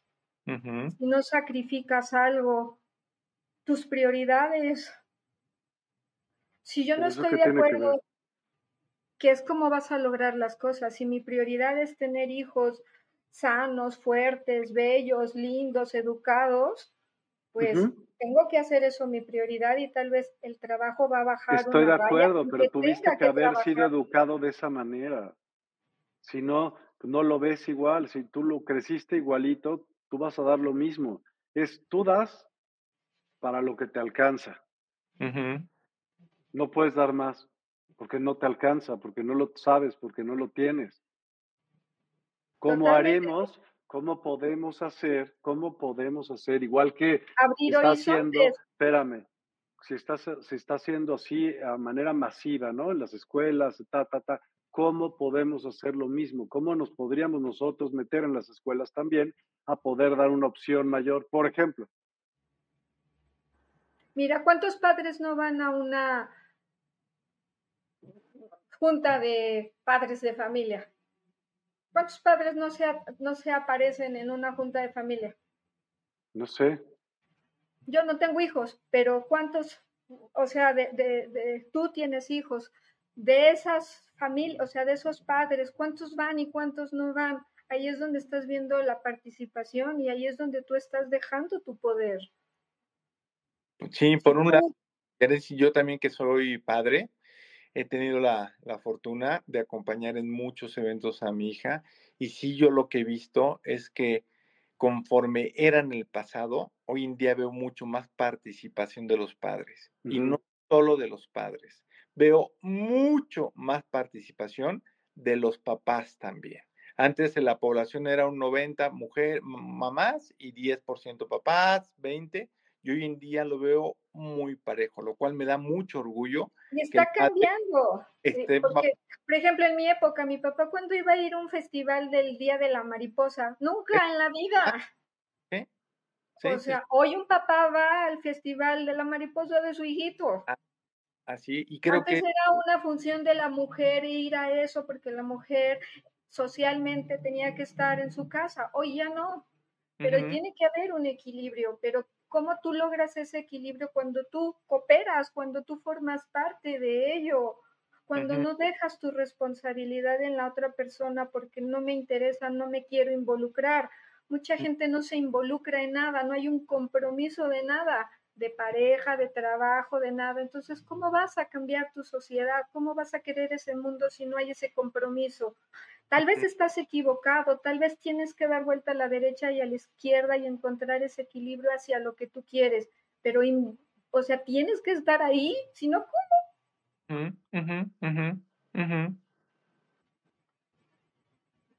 Pues o sea, si yo coincido que me gustan los osos panda, pues tengo que educar conforme a los osos panda, porque eso es en lo que creo. Entonces tengo que meter a mis hijos en una escuela de osos panda, porque eso es lo que creo. A ver, el George, el George, Jorge. Mi hermana es profesional de la salud mental. Ella me contó que las estadísticas de casos de niños tratados y empastillados por hiperactividad, yo creo, ¿no? Imperatividad, dice ahí. Es severo a nivel mundial, hiperactividad. ¿Ustedes me podrían decir, por favor, esto a qué se debe? ¿Será que es el resultado de manipular la raza humana? Gracias por ayudarme. Súper pregunta, mi, el George. Y yo lo que creo que parte de la hiperactividad, como bien dices, eh, eh, Miguel, viene mucho de la cuestión de la tecnología.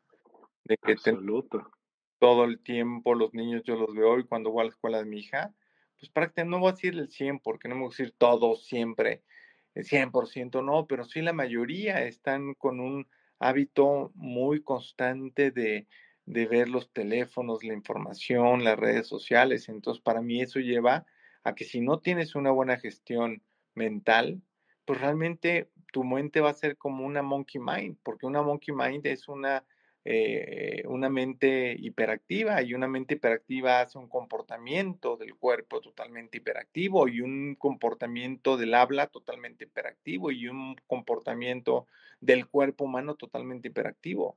Entonces realmente ahorita para mí, si me preguntarían, que no lo preguntó, pero también lo comento, que la forma que uno puede tratar eh, esa hiperactividad es por medio de entrenamientos mentales, por medio de una buena gestión emocional y entonces y buenas conversaciones internas también. Entonces yo creo que estos elementos pueden ayudar mucho a esos niños que están con esos padecimientos, yo le llamaría. Y tocas un punto súper importante, ¿no? Que los telefonitos y lo que tú quieras, que sí es una gran herramienta, sí, si la sabes utilizar, pero lo grueso está aquí en que, ¿qué tienen esos? Vamos a buscar, ¿no? A ver la respuesta, ya está ahí. Por eso es la hiperactividad, de no poder saber la respuesta en este instante, todo tenerlo aquí y ahora, en ese instante. Entonces ya no hay tampoco el, el mérito. Todo está ahí. Entonces Google sabe todo. Google es todo. no, sé si Google, vale madre, ¿no? Quien, donde busques, ahí vas a encontrar. Y entonces ya hay doctores, ya hay psicólogos, ya hay Sí me explico, ¿no? Todo es san buscador, el que tú quieras. La inmediatez, o sea, te hace contestar cualquier estupidez, sea cierta o no sea cierta. Porque ah, hay veces que son estupideces las que están contestando en, en la red y dices, pues, si no sabes, te la compras. Y entonces creces con esa cultura. Y eso es quien inyecta las redes, por ejemplo. Esa es otra. Esa es otra. ¿Tú cómo sabes que la inteligencia al ratito, y esto es un, se los dejo de tarea, pero ¿con qué cultura vas a crecer? ¿Con cuál? Con lo que quiera esa madre, con lo que ella dicte, porque esa es la información que tú vas a encontrar. Y ahorita con base en tu compartir, Miguel, se me ocurre que lo que tenemos que recurrir es a nuestro Google y redes internas. Eso. ir a Google. Ahí está la verdad. A tu Google de tu voz interior. y esa es la educación que debes de ver para ti. Sí, y Eso es como debes de educar a tus hijos. Ponle límites, ¿sabes qué? Ok, necesitas, porque el mundo se mueve con redes sociales, tablets, celulares, computadoras, la escuela te lo pide, pero pon límites. También deja que tu niño salga a jugar, también deja que tu niño vaya a una fiesta y socialice, ajá, o sea, dale una vida equilibrada y tu hijo va a crecer así. Pues sí, eso sería, creo que lo... ¿Y de quién depende de los padres? No de la sociedad, depende de ti. Pues en mi experiencia creo que es una combinación, porque en el caso, por ejemplo, de mi hija y de varios, pues sí crecen uno con el ejemplo de, de los padres, pero también hay un contexto muy fuerte en la parte de la educación, hay un contexto muy fuerte en la parte de las redes. Entonces, sin embargo, pues yo creo que para mí llevar a los, y es una terminología. Pues equilibrio, equilibrio. No los puedes quitar de eso, pero sí se los puedes equilibrar y compensarlo con otro tipo de actividades para que sean seres integrales. Totalmente de acuerdo. Y como tú dices, equilibrio, para mí eh, creo que será muy bueno fomentar. Oye, indaga, busca en tu Google interior, ¿sí? En tus redes sociales interiores. Pero por supuesto. Y para eso te tienes que ver, o sea, eh, tu hijo te tiene que ver haciendo eso. Como dijiste hace rato, la educación es el ejemplo. Ideal, pero como también dices, mi punto de vista también es tener un equilibrio. Oye, también eh, favorecete, eh, infórmate de lo que está afuera, porque para mí la vida... Ah, no, claro, si yo no digo que vivas en una cápsula y que no, salgas de esa cápsula, también hay que ver la tele, hay que salir, porque eso también es la vida, pero, o sea, aprende a discernir. Sí, que, es bueno, que no es bueno, enséñale a tu hijo qué es bueno y qué no es bueno. O sea, si tú le dices que tomar alcohol es malo, pero te ve tomando alcohol, pues no hay congruencia.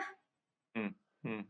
Mm. ¿Cómo lo vas a llevar nada más porque le dices a tu hijo, ve tu Google interior? ¿Y cómo lo hago, papi? No, claro, por supuesto, es un proceso, pero es un término que ahorita se me vino a la mente a través, nunca lo había pensado racionalizado en lo absoluto, y que me, para los jóvenes, oye, pues que están familiarizados con la tecnología, oye, te tengo una gran sorpresa. Tienes un Google adentro de ti. Entonces ahí poco a poco puede empezar a cambiar. Ay, fregado, tengo un Google dentro de mí. Y después, como bien dicen, cuáles son los pasos para encontrar tu Google interior, que pues podría ser una voz interna, ¿no? Entonces ya dice, pues los pasos es, haz una pausa, respira, escúchate, hazte una pregunta en silencio y ya defines algún esquema para poder... Y eso en una empresa, así le darás pasos, pero a un hijo lo tendrá que ver, lo tendrás que hacer con él, si tú crees en eso si tú crees en eso, si ese es tu valor y eso es en lo que quieres educar a tu hijo. Sí, y sí, por, sí, sí, sí, sí, por una parte lo comparto, pero también para mí hay una frase eh, budista que me encanta, que dice que los hijos escogemos a los padres para poder crecer. Y a mí me encanta esa frase porque, porque si nosotros elegimos a nuestros padres, nosotros nos hacemos responsables de ello. Y entonces ya no andamos echando culpas. Es que por ti estoy así. Es que por eso que hiciste estoy así. Entonces a mí en lo personal esa frase me, me, me, encanta. Y salimos a ser responsables en vez de la víctima. Es un compromiso donde tú quieras, como yo. O sea, si estamos viendo el éxito, pues el éxito es compromiso, como dijiste, ¿no? Conócete, valórate, o sea, haz las cosas que para ti sean importantes de acuerdo a lo que piense quien piense, ¿no? O sea, sí, ubica lo que tú quieres, Vamos a otro contexto, porque una persona, porque esto ya lo platiqué con diferentes grupos y me hizo un cuestionamiento, oye Pepe, pero este éxito, eh, la gente que vive en el campo no va a ser lo mismo. No, claro, por supuesto que no. Ellos tienen otras definiciones de éxito, ¿sí? Entonces, para ellos su éxito es levantarse a las 4 de la mañana, para ellos su éxito es eh, realmente... Su cosecha de, tal vez, ¿no? Cosecha, eh, su éxito es poder seguir las señales de la tierra, despertarme cuando suenen los gallos y poderme acostar cuando baje el sol. Entonces realmente, pues sí, los éxitos para cada quien es eh, diferente, pero yo lo que comparto es un poco en este contexto que vivimos, en esta, no me gusta decir esto, pero lo voy a decir para un mejor entendimiento, esta sociedad que vivimos, pues bueno, es plantear nuevos éxitos para que uno se pueda sentir más pleno, más satisfecho, emocionalmente más estable, etcétera. O ni siquiera nuevos éxitos, porque eso no es nuevo. Siempre hay gente que ya lo hizo así, tal cual. Más bien son los paradigmas, ¿no crees? De cómo se veía el éxito en una sociedad plástica a una sociedad que puede llegar a cooperación, a la evolución de la raza como tal. Así es, totalmente. Es cuestión de creencias. Que antes nuestra que también había otro gran éxito anteriormente que no lo mencioné. Los cuerpos esculturales de las mujeres y de los hombres, ¿no? Pero principalmente las mujeres. Entonces ella, porque tiene un cuerpo asazo, wow, ¿sí me explicó? Entonces ahora es muy bonito pues tener un buen cuerpo, pero también un buen cuerpo interno, tener ese balance, que volvemos a las mismas palabras, este balance y este equilibrio y este danzar también, totalmente de acuerdo. Dice Sara, cierto, Yeyet, si el compromiso de un padre es ser responsable dentro de lo que debes y puedes hacer, y con respecto a una junta de grupo donde hay 15 niños, van 6 o 7 padres de familia porque nunca tienen tiempo o no pueden y delegan sus responsabilidades a los demás y por ello estos problemas y grandes conflictos. Okay.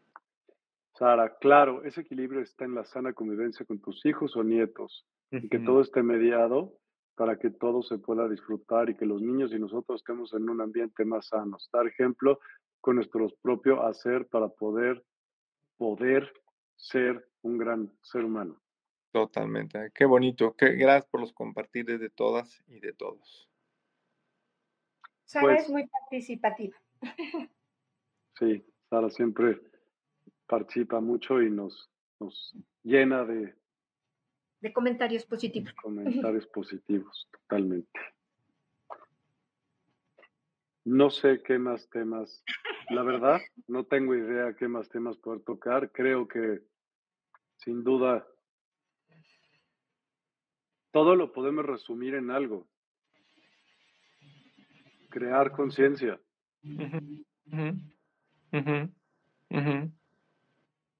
Para mí Totalmente. me surge. ¿Crear conciencia de qué? Porque de plena, conciencia de nosotros mismos, conciencia. De ti, o sea, de tu esencia. Si ¿De quién tú eres? Pero, sí, pero no necesariamente. ¿Tú crees que haya conciencias mal educadas? ¿Puede existir? Yo sí lo creo, porque para mí el término conciencia, un significado que le encuentro es darme cuenta de las cosas. Entonces, me doy cuenta que mi actuar no es el más indicado y soy una persona consciente porque me doy cuenta que pues lo que hago, pues llamémoslo de una forma, no es correcto, ¿no? Entonces, Entonces tendría que haber referencias. Mm, referencia, sí creo que hay referencias de valores, sí creo que hay referencias de patrones. Eh, por ejemplo, para mí el valor, uno de los valores más importantes en la humanidad, en la raza humana, es el amor. Entonces, eh, bajo ese principio, pues sería muy bonito que todos rijan su mente, su comportamiento hacia el amor, cosas que estén alineadas al amor, que muchas filosofías le han dicho, prácticamente a eso venimos todos, a recordar que somos amor. Yo creo que lo dices súper bien, pero yo no diría valor, diría virtud.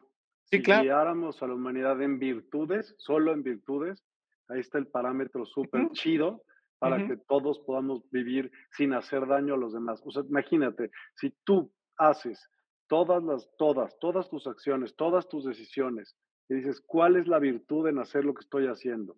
Esta, y encuentras la virtud, dale. y entonces, una virtud es aquella acción que hace bien para ti y bien para los demás, que no tiene una maldad en ella, que no tiene una causa que pueda joder a alguien más. Eso es una virtud. Disculpen por mi florido lenguaje, pero lo, ya no pude es hacer como... ya no es una virtud. el contexto. Y aparte nos tenemos la confianza y creo que el auditorio también que nos escuche y nos ve, también nos tiene la confianza. Te vas a lavar la boca con jabón, Miguel. No tanto. Sara, gracias por sus comentarios para conmigo y los demás. Un gusto poder compartir con todos. Gracias, Sara. Francisca Isabel Baeza, nuestra esencia de que debemos conocernos más. ¿Cómo encuentras esa esencia? Conociéndote. ¿Cómo te conoces para llegar a esa esencia? Uh, para mí. Experimentándote. ¿Hasta dónde puedo llegar? O sea. ¿Qué es la esencia? Pues de lo, que estás hecho. Lo más puro, lo más auténtico. Y para mí otras eh, formas de conocernos, pues hay muchísimas. Hay conocernos a través de la lectura, conocernos a través de las experiencias, conocernos a través de la autorreflexión, conocernos a través, que este me encanta, a través de las otras personas. Entonces, hay diferentes formas de autoconocernos, porque para mí el sinónimo de autoconocernos es aprendizaje. Y para mí la vida es un continuo y constante aprendizaje. Pero puedes aprender para bien y para mal. Claro. Por supuesto. o sea, por ejemplo, te vas, te meten al tanque, ¿no? Y casi todos salen con maestrías en, de donde entraron, aprenden muchas cosas más. No necesariamente cosas que virtudes, no pues necesariamente la mayoría. Yo ahorita tuve dos personas en ese contexto por primera vez y fue.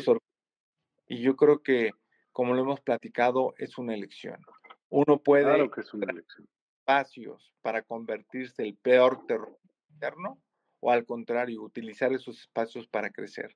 Y estas dos personas que estuvieron en esos procesos, que estuvieron bastante tiempo, fue increíble la transformación y el crecimiento personal que tuvieron increíble, increíble, una cosa asombrosa. Yo no generalizo. Y creo que hay y puede haber aprendizajes valiosos en la peor de las obscuridades. Creo, de hecho, la única manera de iluminarse es pasando por la oscuridad a fuerza para poder reconocer la luz en verdad. Si no puede ser una luz falsa, por decirte algo así.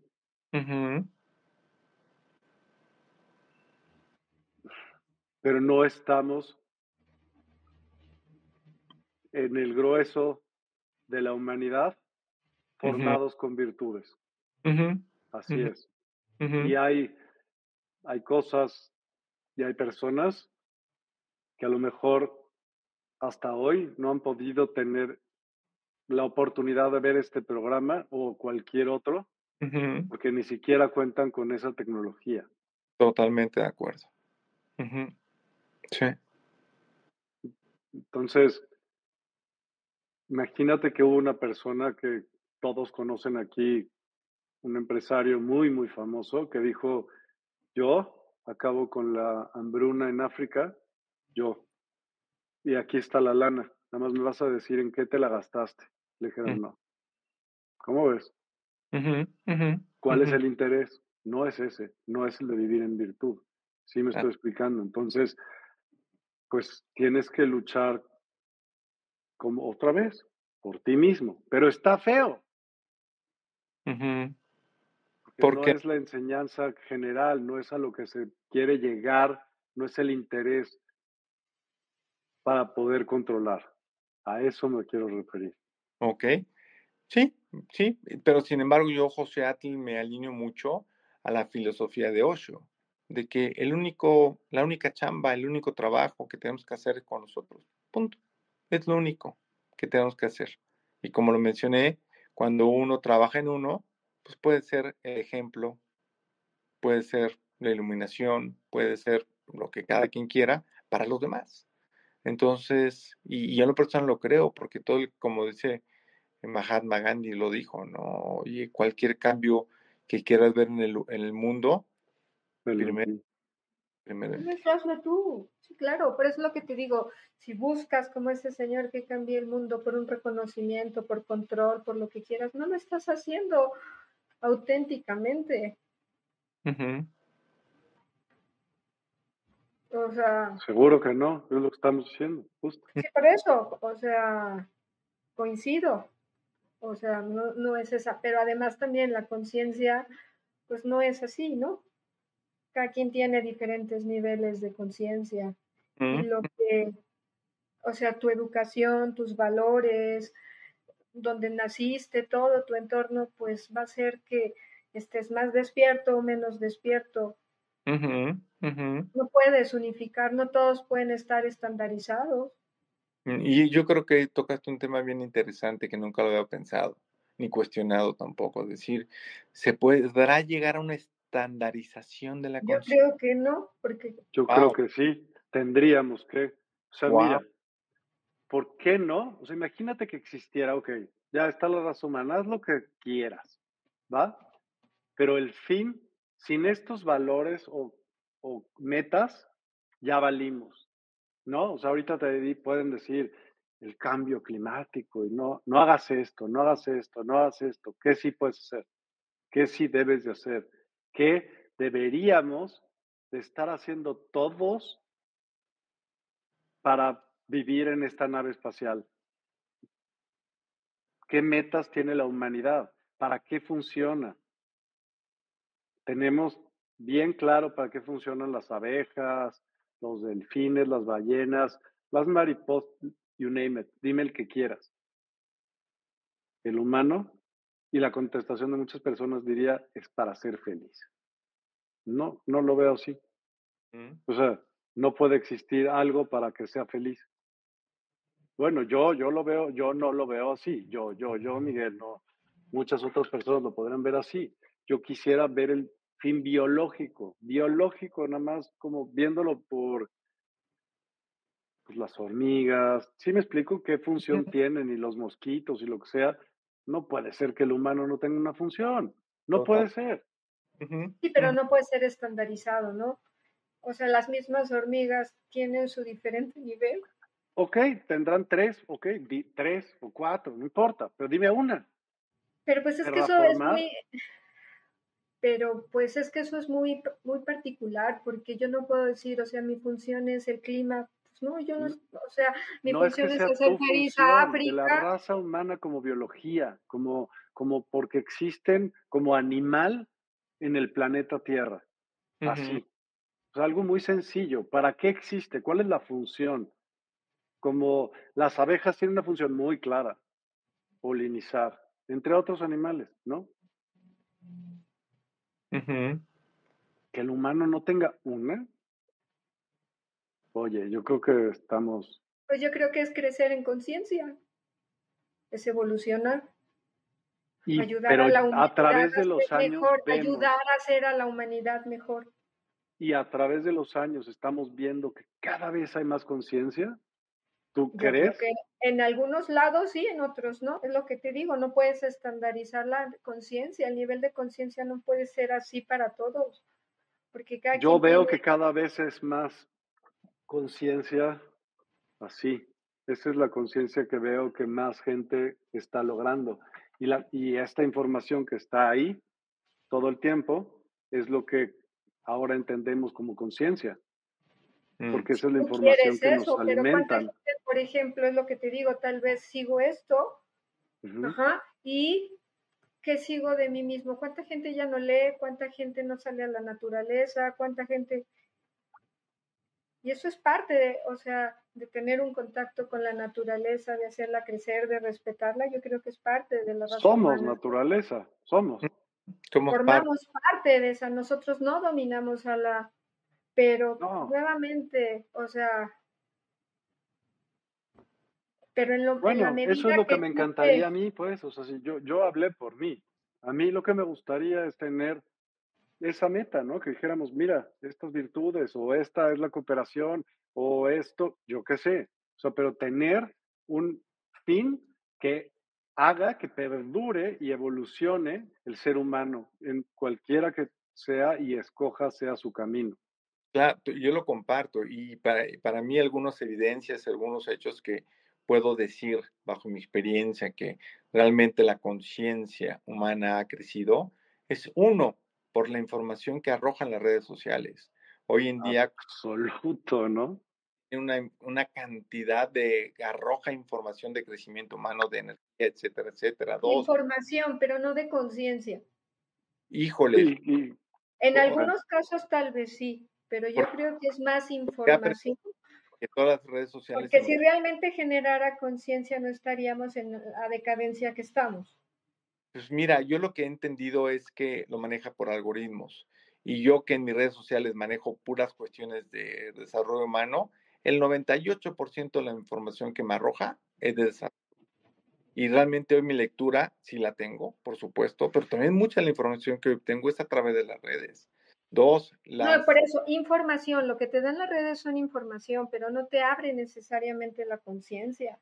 Es que para... Eso es un trabajo personal, eso es un trabajo de tu día a día, el poder, como comentaba alguien hace rato, cada quien tiene su proceso y cada quien va a despertar cuando quiera despertar, aunque tenga toda la biblioteca de Alejandría a su, a su, a su ahí Claro, pero para tener la información no te abre la conciencia.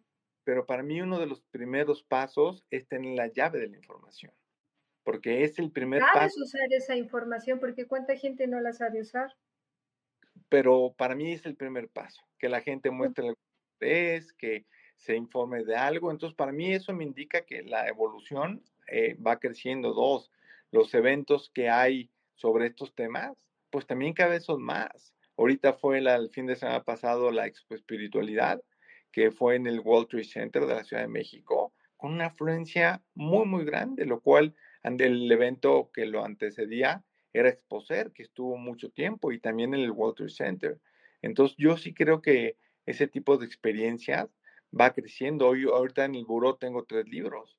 Uno que se llama eh, Inteligencia Espiritual, otro la espiritualidad en los negocios y el otro es el poder de las meditaciones en las empresas. Entonces, pues antes estos temas por lo general no se escuchaban. Hoy en día, Pero información. Se te va a abrir la conciencia cuando tú la empieces a discernir, a trabajar, a resolver, a cuestionarte. Eso es cuando se abre la conciencia. No por tener un libro, soy espiritual. No, no, pero el punto es que yo, mi mensaje que quiero transmitir es que realmente hoy en día los canales, los medios, la información de este tipo. Hay más, hay mucha, hay un friego de información, pero ¿qué hago con esa información? Mucho más, pero creo que ahorita pues, el primer paso creo que es un buen paso. Yo, yo, yo, yo totalmente. No, no, no, no, no, no estoy en contra, pero yo digo que la conciencia no es tener información. Pero por ahí, bajo mi perspectiva, por ahí se empieza. Porque imagínate que quiero conciencia. Si la usas, por eso te digo, si la usas. Si nada más la archivas en tu librero y jamás ojeo el libro, pues.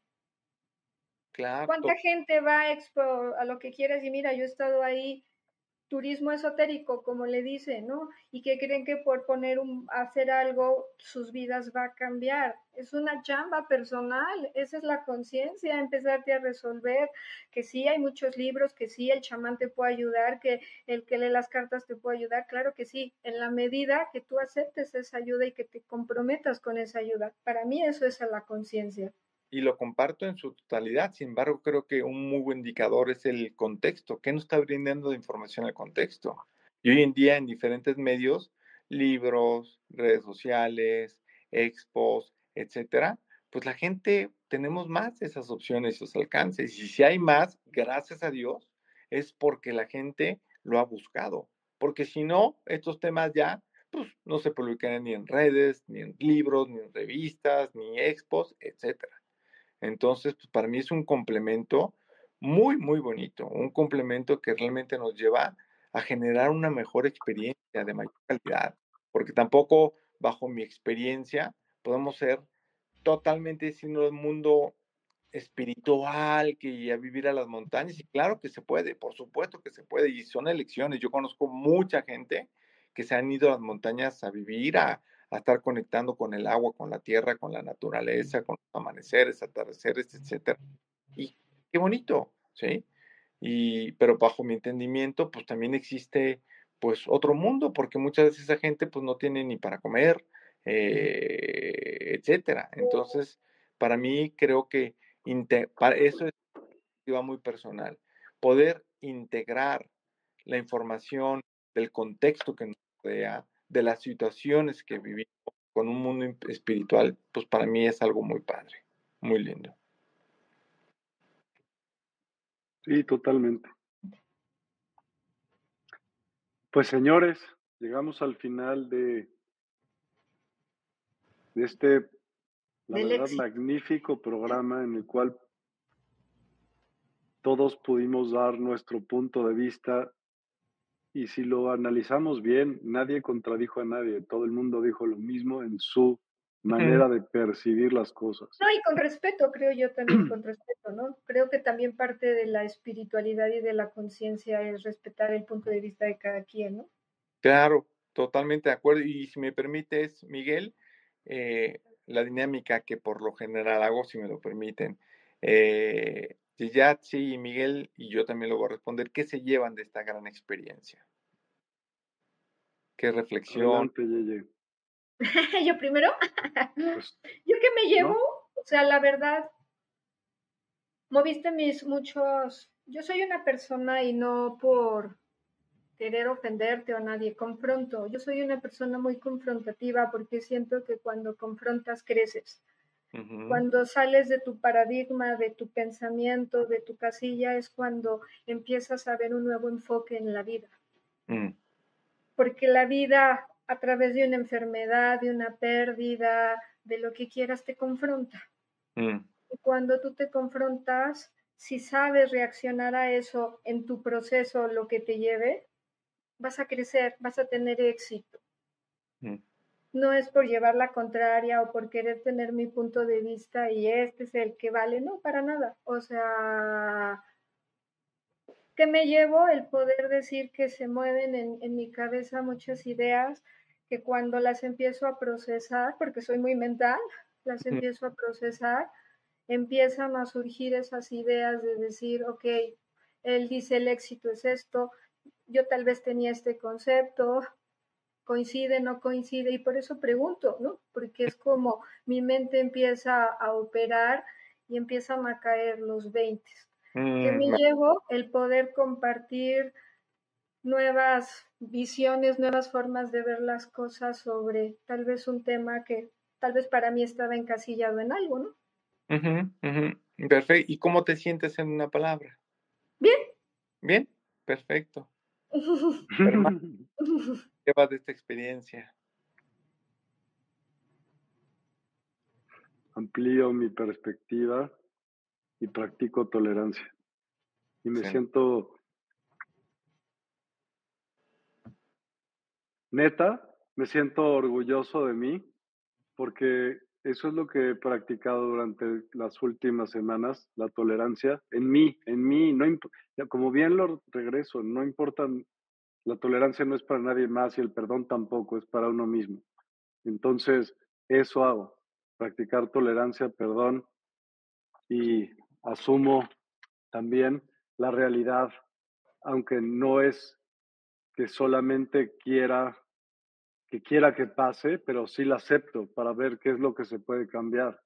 Em, y me siento contento, pues, me siento que valió la pena absolutamente los puntos que se tocaron, que si alguien se lleva algo de este programa va a ser valioso. Gracias. Como si yo fuera el, entrevistado, pero ya ves que de repente meto mis, mis, mis dinámicas y yo como pregunté, pues también creo que tengo la responsabilidad de contestar. Y yo lo que me llevo es un grato agradecimiento por la invitación un, grato eh, reconocimiento a ustedes dos. Eh, gracias por permitirme verme a mí a través de sus energías y sus compartires. Eh, creo que hubo un danzar, como bien lo dijeron, con los valores del respeto. Adquirí nuevo conocimiento, pude observarme en algunos otros ángulos que tal vez que en esta experiencia no los podido no los había podido observar y me voy muy agradecido. Y como me siento, me siento tranquilo, en paz y en calma y agradecido. Buenísimo. Pues también nos gustaría saber a todos qué opinan, ¿no? Nos gustaría leer los comentarios y ver que se llevan, ¿no? Está padre, siempre se ve esto, está muy padre, es un gran ejercicio. Sí. Y Antonio Cardón. o sea, que cuando, si estamos llevándolo hacia el éxito, que cuando tú te conoces un poquito más de lo que tal vez hace un instante me conocía, eso te hace exitoso, ¿no? Totalmente, sí. Sí. O sea, si algo se movió, si algo se movió en mí y me hizo cambiar, yo no podría decir ni para bien o para mal, me hizo cambiar, eso es éxito. ¿Sí? Siempre es bueno, eso siempre es bueno. ¿sí? Lo que te mueva de tu zona de confort es increíble, vale madre. Puedes regresar a ella o no, porque puedes decir, ya asumí que esto era lo que yo quería, ¿no? Pero lo que te haga pensar y moverte de ahí está increíble. Como aquí Francisca Isabel Baeza dice, yo abrí mi cabeza estructurada y cerrada algo no común en mí, la tolerancia y paciencia. Vientos. Bien. Juan Calderón, nueva forma de encontrar una parte de mí que no quería mirar. Qué padre, qué bueno. Gracias y estrellitas. Sara, todos nos llevamos algo de todo y mucho de todos. Gracias por estos programas y siempre digo, estamos aquí los que somos y estamos los que somos. Mm. Y todos aprendemos de todos. Gracias por existir todos ustedes y porque es bueno verme en ustedes que son una parte de mi vida. Gracias, siempre les desearé lo mejor de lo mejor y vamos pues al éxito. Buenas noches a todos. Gracias, buenas noches a todos, Sara. Lulu Metzán, gracias Yeye, gracias Miguel, gracias José. Me siento inmensamente agradecida con ustedes. Me quedo con seguir trabajando en mí y así poder ser de servicio. Mm. Chido. Maki Castillo, gracias porque yo soy exitosa aquí y ahora. Gracias por la información y su compartir en luz. Gracias, Maki. Por favor, José, antes de que nos vayamos, como este, ya quiero decirles a todos que ya está otra vez Spotify, ya están todos los podcasts en nueva cuenta y pueden buscarlos en la nueva página despierta.online. Ahí van a ver como todas las fuentes y todo eso, ya está todo en un solo lugar y vamos a prontamente a subir eh, también cada canal ahí en la página Despierta para que lo puedan ver.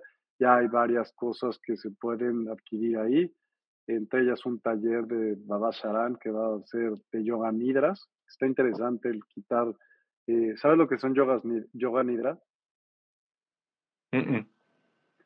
Es como bloqueos, miedos, y se mm. quitan en específico. Está súper interesante lo que hace, la mm. verdad, se lo recomiendo. Erika Nava, súper programa, aprendo mucho y seguir aprendiendo. Y compartiendo, porfa, Erika, todo se les pide. Bendiciones infinitas en luz y amor. Igualmente. Juan Antonio Cardona Ruiz, gracias por compartir. Gracias, gracias, gracias. Gracias a ti también. Por favor, te pedimos hacer lo mismo. No. No, ¿No? Pues no, y ya. Tú, dices que no.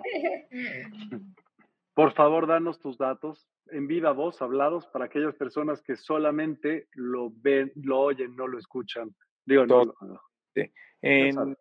yo ahorita al humano a través de conferencias, a través de retiros, a través de talleres, etcétera, y me pueden contactar de la forma más directa a través de mi WhatsApp, que es el 55 8104 70 54. Ese es un medio de contacto y el otro es por medio de mis redes sociales, que en Instagram estoy como jose.atl y en Facebook estoy como joseatlds. Ahí pueden con mucho gusto contactarme. Ok, nada más agrega por favor la clave helada más 52 porque este programa se ve en todo el mundo, no solamente en México. Entonces sería más 52 55 8104 7054.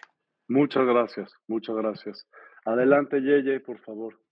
Claro que sí. Bueno, me siguen eh, todos los lunes de 7 a 8 de la noche. Estoy en la Universidad del Despertar. Mi YouTube y mi Facebook son arroba soy Yeyetsi Cárdenas. Mi Instagram es Yeyetsi-Feng Shui. Y mi WhatsApp es más 52 55 55 09 52 11. Y estás en la Universidad del Despertar, ¿no? ¿Qué días a qué Sí, los lunes, por eso fue lo primero que dije, los lunes ah. de 19 a 20 horas. Y las personas que no sepan qué es la Universidad del Despertar, cuéntanos qué es, por Yeye. Pues bueno, son diferentes expositores que dan temas dependiendo de la especialidad, digamos, del expositor. En mi caso, por ejemplo, hablo sobre temas de Feng Shui, sobre temas de crecimiento personal, a veces de ángeles. Y mi programa se llama Vivir en Armonía y pues está hecho para darte herramientas que puedas lograr ese propósito que es vivir en armonía. Y así cada expositor pues va a hablar sobre lo que es fuerte y te va a ayudar a darte herramientas para que crezcas y despiertes en conciencia. Eso es el despertar. Muchas, muchas gracias, Yeye. Gracias, José. Gracias a todos los que nos acompañaron el día de hoy. Eh, mañana tenemos dos programas, uno a las 5 de la tarde que se llama Desalmados. Es, vamos a hablar como si eh, hubiese personas que no tuvieran alma. Mm. Nos van a platicar de ello. Yo sí creo que puede pasar. Y por la noche vamos a oír a Josie eh, hablando de sonidos que sanan. Siempre nos enseña varias cosas acerca de, de los cuencos y eso es una música increíble lo que hace ella. Así que pues muchas, muchas gracias a todos. Gracias. Que tengan una excelente noche. Igual. Y les agradezco a ustedes. Siempre lo mejor. Hasta pronto. Bye bye. Despierta tu conciencia. Exploremos cómo comprometernos con nuestra conciencia para experimentar una transformación interior y vivir una vida más plena y consciente. El compromiso con la conciencia comienza viviendo en el presente. Deja de lado las preocupaciones del pasado y las ansiedades del futuro. Enfócate en el aquí y ahora y descubre la belleza y la conexión en cada momento. El desarrollo personal y espiritual es esencial en este camino. Dedica tiempo a conocerte a ti mismo, descubre tus valores, creencias y nutre tu crecimiento interior a través de prácticas como la meditación y la reflexión. Despertarás tu conciencia y experimentarás una transformación profunda. El compromiso con la conciencia no se detiene en nosotros mismos, también implica conectarnos con nuestro entorno y con los demás. Cuidemos y respetemos a la naturaleza, establezcamos relaciones significativas, practiquemos la empatía y la compasión. Juntos, podemos construir un mundo más consciente y equilibrado. Únete a nuestra comunidad en Despierta. Participa en nuestros programas en vivo, donde descubrirás enseñanzas inspiradoras, técnicas de meditación y conversaciones reveladoras. Síguenos en nuestras redes sociales para obtener contenido adicional y ser parte de nuestro movimiento de despertar de la conciencia. El compromiso con la conciencia es un viaje personal pero juntos podemos construir una comunidad consciente y transformadora. Es hora de despertar tu conciencia y marcar la diferencia en tu vida y en el mundo.